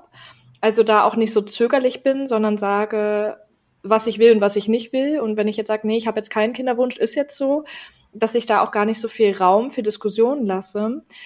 Und ich finde es auch total hilfreich, nochmal ergänzend so als Tipp, wenn man sich auch immer wieder bewusst macht, das schmälert nicht meinen Wert. Also nur weil ich jetzt beispielsweise mhm. aktuell noch keinen Kinderwunsch habe oder nur weil ich jetzt nicht heirate oder kein Haus baue, hat es nichts mit meinem Wert als Menschen zu tun, sondern ich habe noch so viele andere Fähigkeiten und Eigenschaften, was ja auch wieder mit dem Thema Selbstbewusstsein dann zu tun hat. Und wenn jemand anderes jetzt sagt so, was, du willst keine Mutter werden oder warum willst du denn kein Kind haben, ist doch nicht normal oder dafür ist doch eine Frau gemacht. Oh also manche, ja. ne? also so eine Leute, ja, ist echt schlimm, ne? Es tut schon irgendwie weh, wenn man sowas dann hört. Mhm. Ja. Also habe ich zum Glück nicht gehört, aber solche Menschen gibt es ja, die sowas äußern, ja, dass man sich dann wirklich immer wieder so vor Augen führt, nur weil erstmal das Bild einer anderen Person, das von einer Frau ist, dass eine Frau ein Kind zu bekommen hat, muss es nicht mein Bild sein, auch wieder beim Thema Bild. Und vor allen Dingen auch, nur weil ich jetzt kein Kind kriege, heißt es nicht, dass ich weniger wert bin. Mhm. Und dass man sich auch als Paar nicht einreden lässt, dass man, dass mit einem was nicht stimmt, wenn man mhm. nach, keine Ahnung, zehn Jahren jetzt noch nicht verheiratet ist oder so, ist vielleicht auch nochmal ein Punkt. Ja. ja, genau. Das ist eben, und da ist eben auch die Frage, ne, warum trifft mich das? Mhm. Wenn du jetzt, ne, und die Frage, genau, könntest du dir ähm, auch noch mal genauer stellen, Sarah, ne, warum musste ich jetzt unbedingt bis 30 das und das erledigt oder mhm. ne, erreicht haben? So, ne, was, welche Stimmen sind da? Ne? Ja, mit 30 mhm. muss man das und jenes und naja, vielleicht hat man irgendwann mal gehört, da vielleicht hat irgendjemand mal gesagt, sowas wie, während ich studiert habe oder eine Ausbildung gemacht habe, da war irgendwie ein 35-Jähriger oder eine 35-Jährige mhm. und die war ja ultra alt. Und man hat immer gesagt, naja, mit 35 studiert man ja eigentlich nicht mehr oder weiß der Geier und deswegen ja. hast du dieses Bild. Also ich, mhm. ich spinne jetzt einfach mal ein bisschen rum, weil das eben, das, das ist total interessant, wie schnell sich mhm. zack sowas einprägt und wir das Mhm. Gefühl haben, jetzt müssten wir das oder ja, bei der, Mhm. das Einzige ist natürlich biologisch, da tickt irgendwann tatsächlich die Uhr, aber trotzdem Mhm. ist das ja natürlich mit 30 noch nicht der Fall. Ja. So. Ähm, und dass diese Bilder und naja, meine Eltern haben ja auch mit 25 das erste Kind bekommen oder weiß ich nicht, was da vielleicht so kommt. Und wenn du eben sagst, ja, aktuell habe ich keinen Kinderwunsch und ich weiß auch nicht, ob der, ob der überhaupt irgendwann kommt. Genau. Und das ist, du hast aber für dich das völlig klar, dann bist Mhm. du da eben schon diesen, genau diesen Schritt gegangen, das für dich ganz klar zu bekommen, Mhm. okay, das ist das, was ich möchte. Und ähm, vielleicht waren da vorher mal Gedanken, die du hattest. Das, das müsste ich jetzt, ne, vielleicht, Mhm. ähm, ich, ich müsste vielleicht, sicherlich kam, war, da müsste man jetzt genauer nochmal reingehen, haben wir jetzt ähm, tatsächlich, würde ich auch sagen, nicht mehr so viel Zeit für, aber da könntest du dich mal fragen, ne, was ist da vorher gewesen? Irgendwann hast du dich ja mal damit der Frage befasst, ne? Ich, Mhm. Möchte ich Kinder oder nicht? Und was kam Mhm. da für Stimmen? Weil das ja ein total spannender Prozess ist, dass du Mhm. jetzt ne, dahin gekommen bist und sagst, nee, ich kann da total gut zu stehen und muss da Ja. auch nicht komisch damit. Da sind ja viele überhaupt nicht und fühlen sich damit Mhm. ganz unsicher und haben auf jeder Familienfeier wieder Angst vor dieser blöden Frage. Ja. Ähm, ja, also finde ich auch gesellschaftlich sehr, sehr, sehr schwer. Aber Ja. ja, genau, dieses für sich ganz, ganz stark zu machen und als Paar auch stark zu machen und sich vielleicht auch bestimmte, ne, bestimmte so ähm, Sätze kann man sich zurechtlegen, vielleicht auch schon als Paar, um da so stärker durchzugehen oder vielleicht auch so kleine Insider, sage ich auch immer, so wenn man sich gerade auch abgrenzen möchte von bestimmten Menschen, die sich irgendwie einmischen wollen, dass man ja vielleicht ein Codewort hat oder weiß, okay, wenn dieses Thema kommt, ne, dann nehmen wir jetzt mal hier unsere, nehmen wir die Hand oder gucken uns auf eine 30. bestimmte Art an, genau, und wissen und wissen schon, okay, alles klar, wir treffen uns in fünf Minuten mal im Raum drüben und wir umarmen uns einmal doll und wissen, okay, ist alles in Ordnung, ne? Wir sind hier, wir sind hier auf einer Seite, was auch immer, aber das kann man ja Hm. total toll als Paar besprechen. Ja, ich Ja. glaube, das ist auch ein bisschen wie bei dem Thema mit, also eigentlich bei allen Themen, aber mit diesem, was machst du jetzt beruflich und willst du jetzt nicht noch studieren? Ich glaube, sobald man bei, mit sich selbst damit im Reinen ist und mit sich Mhm. selbst, wie du sagst, Sarah, wirklich klar ist, dann macht es auch nichts mehr, dass die Fragen und spannenderweise kommen mir dann auch seltener Fragen, wie du Ja. auch gerade gesagt hast, Sarah. Aber wenn man selber denkt, hm, ist das blöd von mir, dass ich kein Kind oder ist blöd von uns, dass wir noch nicht verheiratet sind, dann Mhm. können, kann das ja viel mehr fruchten, wenn diese Fragen kommen. Also genau, super Mhm. Tipp, Miriam, dass man für sich selber da überlegt und da wirklich klar wird und dann Mhm. können ja Leute auch sagen, was sie wollen. Genau. Genau. und vor allen Dingen ist es ja auch so, dass man sich immer wieder fragen sollte, was macht mich in meinem Leben glücklich, was wünsche ich mir und ich führe ja nicht das Leben, was andere sich für mich wünschen oder Mhm. was sie sich selbst wünschen, sondern ich führe mein Leben, wie ich es einfach auch führen möchte und jetzt zum Beispiel auch der Kinderwunsch, das ist ja keine Kleinigkeit. Also das ist ja auch ein riesiges Thema, ja. Und Ja. wenn du dich irgendwie durch andere Personen dazu drängen lässt, beispielsweise ein Kind zu bekommen, dann lebst du die nächsten, also einfach dein Leben lang als Mama oder als Papa und bist dann im besten Falle auch dein Leben lang für das Kind da, also zumindest auch für die nächsten 18 Jahre. Und wenn sich da dann jemand irgendwie reinreden lässt, obwohl es vielleicht gar nicht sein eigener Wunsch ist, dann finde ich das total fatal. Und es gibt's ja teilweise auch leider ab und zu mal, dass man dann auch von welchen hört, ja, hätte ich das vorher gewusst. Oder hätte ich damals die Entscheidung alleine getroffen, dann hätte ich mich nicht dafür entschieden, eine Familie zu gründen. Hm. Und ich finde es mittlerweile total stark, dass sich immer mehr Leute trauen, auch ehrlich zuzugeben, wie sie sich mit der Situation fühlen und dass nicht immer alles Friede, Freude, Eierkuchen ist oder auch vielleicht nicht immer so die beste Entscheidung war. Das hört sich jetzt sehr hart an, aber es muss ja einfach zu demjenigen und zu seinem Leben passen. Und für manche Menschen ist es ja einfach so, die sind vielleicht auch ohne Kind glücklich. Klar. Ja, genau. Ja, das ist wirklich so. Das Ziel darf sein, das eigene Bild genau zu kennen und die, die Mhm. eigene, den eigenen Standort genau zu kennen.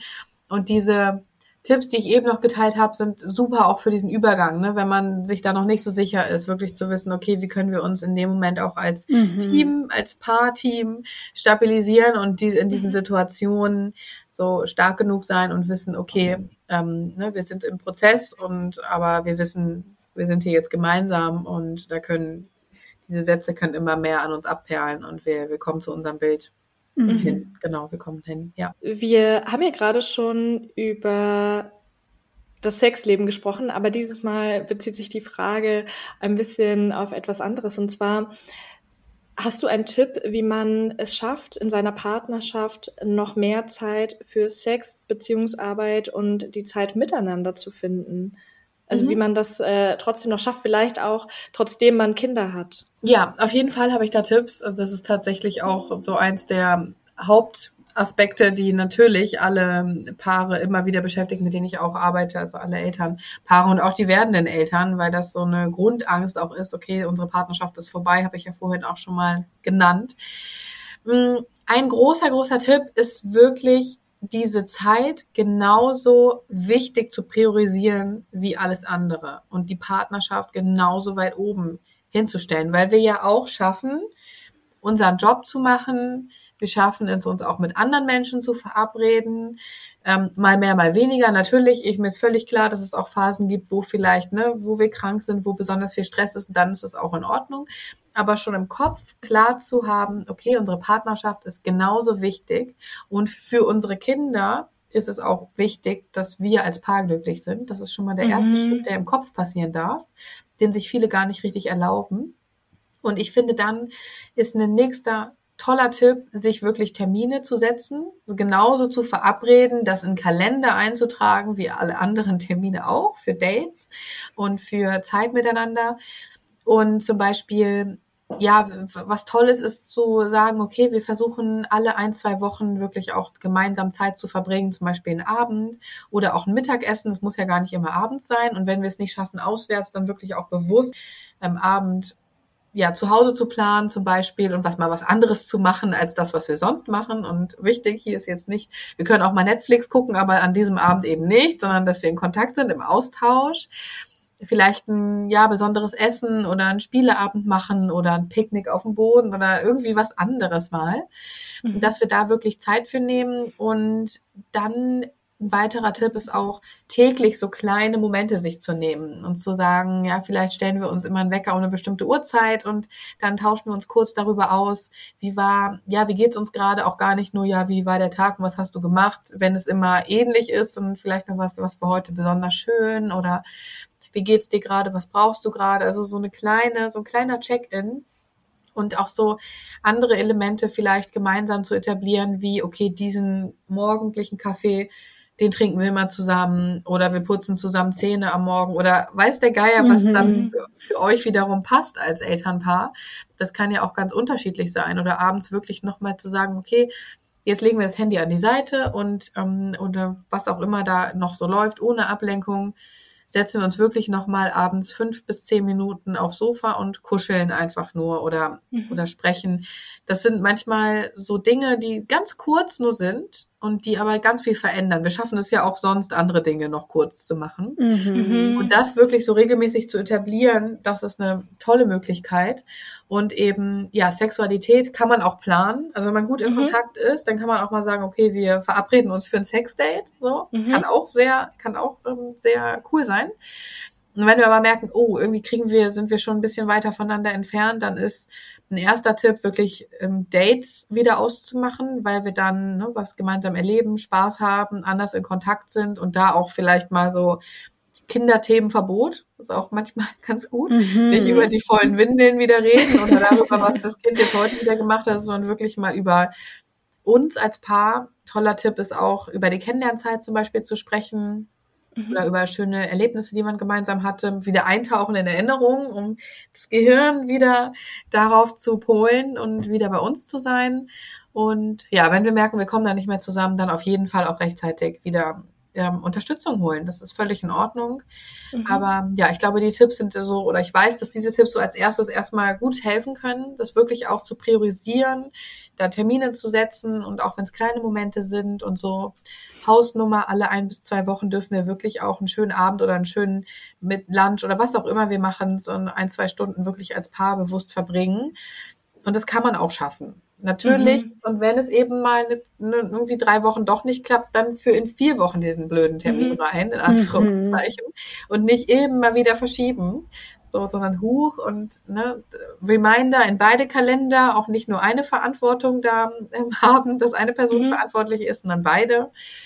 Sind alles so kleine Tricks, die ganz gut helfen können. Und wenn wir aber wirklich merken, okay, es klappt nicht mehr so richtig, dann lieber früher Unterstützung nehmen und mal schauen, woran liegt das, welche Unsicherheiten sind da, welche Muster haben wir jetzt mittlerweile bei uns als Paar, ähm, damit wir da wieder rankommen, weil es einfach total ärgerlich ist, da jahrelang zu warten und diesen Berg immer größer werden zu lassen. Mhm, mhm. Mega schöne Tipps. Dankeschön. Die klingen wirklich sehr plausibel und hilfreich, ob man jetzt Kind hat oder nicht, glaube ich. Ja, machen wir auch, auch teilweise Kinder. schon, ne? Ja, genau. Caro, also wir setzen uns ja auch teilweise schon so ein bisschen unsere Zeiten mhm. mit unseren Partnern, weil mhm. wir merken auch im Alltag, es ist manchmal gar nicht so leicht, wenn man sich in seinen eigenen Herzensprojekten oder in der Arbeit verliert und es ist manchmal gar nicht so leicht, dann noch so die Zeit einzuräumen. Genau, also machen wir dann auch manchmal schon, dass wir uns ein bisschen verabreden mit unseren Total. Partnern. Ja, das ist echt wertvoll. Und jetzt noch eine letzte abschließende Hörerfrage. Und zwar kam noch die Frage, weil wir jetzt viel über miteinander ins Gespräch gehen und in Kontakt gehen und miteinander reflektieren gesprochen haben. Wie schafft man es, tiefe Gespräche zu führen in der Partnerschaft? Weil ich kann mir vorstellen, dass viele da vielleicht ein bisschen ein Problem mit haben, mit dem Partner auch wirklich tiefgründiger zu sprechen. Was könntest du da vielleicht für einen Rat geben? Mhm. Ja, ich glaube, so viele Ansätze hatten wir heute auch schon, ne? so zum genauer ähm, ja, so mal so genauer nachzufragen und uns selbst auch so ein bisschen genauer zu, zu hinterfragen. Der Absprung ist ja aber meistens so schwierig, ne? Zu wissen, okay, alles klar, es macht irgendwie Sinn.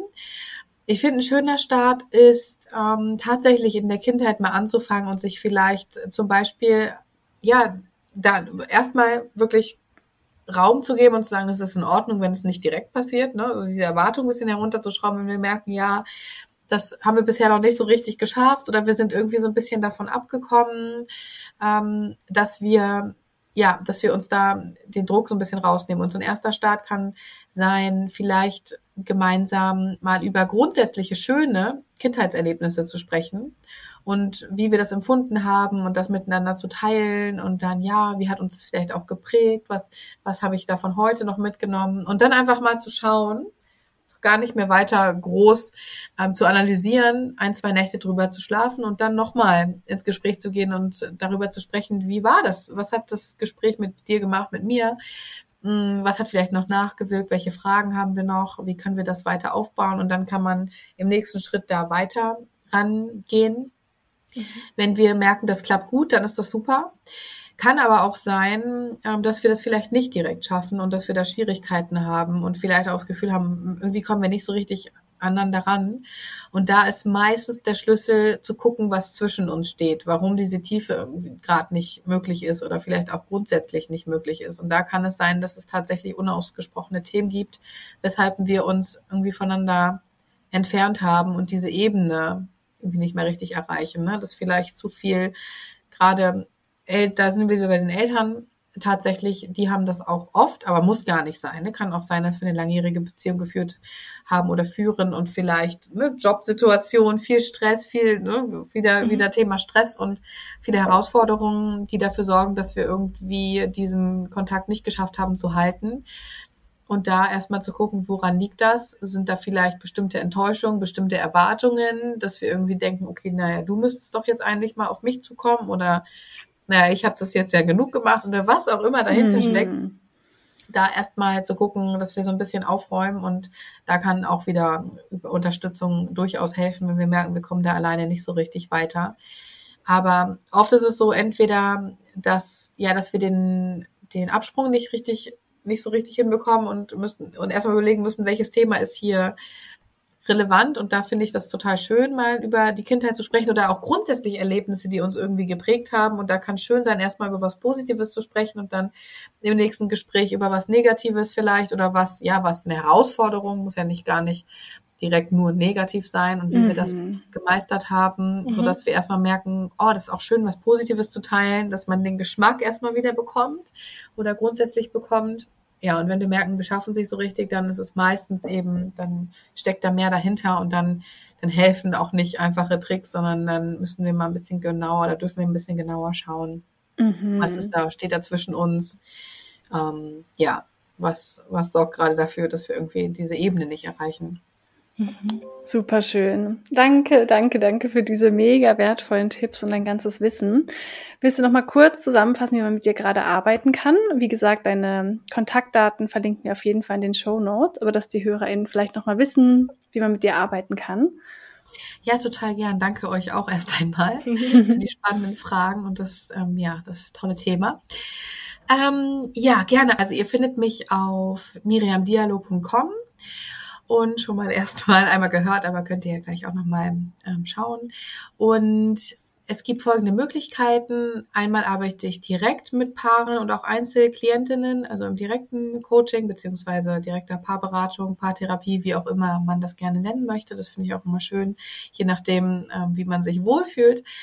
Und ansonsten gibt es außerdem einen Online-Kurs für Elternpaare der ganz flexibel bearbeitbar ist, also eben auch entsprechend passt und ihr dann ähm, arbeiten könnt, wenn es, ja, wenn ihr Zeit findet, wenn es möglich ist und euch auch wieder einen Termin setzen könnt, was eine tolle Motivation ist. Da gibt es unterschiedliche ja, Videos, Worksheets und der ist auch lebenslang zugänglich und wirklich ein schönes Investment. Und dann gibt es das Coaching-Programm für werdende Eltern, entweder in einer kleinen Gruppe, das regelmäßig startet, oder auch direkt im Einzelcoaching, wo ihr euch vorbereiten könnt, eure Partnerschaft nochmal stärken könnt auf das erste Kind. Und das, ja, macht Sinn in der Schwangerschaft, aber auch schon, wenn ihr einen Kinderwunsch habt. Also kann man auch schon früher starten. Und genau, alles findet ihr natürlich auf meiner Homepage direkt. Und genau, ganz vergessen, es gibt noch ein neues Angebot und zwar regelmäßige Paar-Workshops. Das sind so anderthalbstündige Workshops am Abend, wo ihr euch zu unterschiedlichen Themen ja, mit unterschiedlichen Themen befassen können, von mir direkt live natürlich begleitet, online und eine schöne Möglichkeit, einfach in Kontakt zu kommen, auch eine schöne Date-Option tatsächlich mhm. und aber auch eine schöne Möglichkeit, meine Arbeit grundsätzlich kennenzulernen, um zu wissen, wie, ja, wie, wie das so abläuft, wie das so ist, ähm, wie das so harmoniert. Genau, und ansonsten bin ich auch auf Instagram, teile da auch jetzt wieder mehr seit der, genau, nachdem ich in Elternzeit bzw. Babypause war. Genau, das ist, glaube ich, das Wichtigste. Schön. Mega schön. Danke fürs Teilen, deine tolle Arbeit und dass du das nochmal dir die Zeit hier für uns genommen hast und so viel geteilt hast, so viele Fragen beantwortet hast. Ich bin mir sicher, da können ganz viele, ganz viel draus mitnehmen. Ich konnte auch wieder sehr viel mitnehmen. Ja. Man lernt ja auch nie aus in Beziehungen. Das stimmt. Danke euch. Ja, es hat mir sehr viel Spaß gemacht. Ich habe auch was mitgenommen. Von gerne auch nie aus. Ich freue mich sehr und ja, danke euch vielmals für die Einladung. Danke dir. Okay, ihr Lieben, dann sind wir am Ende und wir hoffen natürlich, dass ihr viele Tipps für euch auch umsetzen könnt, in eure Beziehung einbauen könnt, die euch helfen. Ansonsten schaut wirklich gerne bei Miriam vorbei. Sie macht wirklich eine ganz tolle Arbeit. Falls ihr da Unterstützung braucht, ist da gar nichts äh, Schlimmes dabei, sich da auch Support in einer Beziehung zu holen. Und schreibt uns auch gerne mal, was ihr für euch mitgenommen habt, was ihr für Erfahrungen in eurer Beziehung bei Veränderungen vielleicht gemacht habt. Schreibt uns da gerne auf Instagram reinreflektiert.podcast. Und dann hören wir uns wieder in 14 Tagen. Wie immer freuen wir uns auch riesig über eine positive 5-Sterne-Bewertung. Damit könnt ihr uns sehr supporten. Und wenn ihr jemanden kennt, dem die Folge weiterhelfen könnte, dann teilt sie doch gerne. Und dann hören wir uns in 14 Tagen. Rein reflektiert. Rein reflektiert.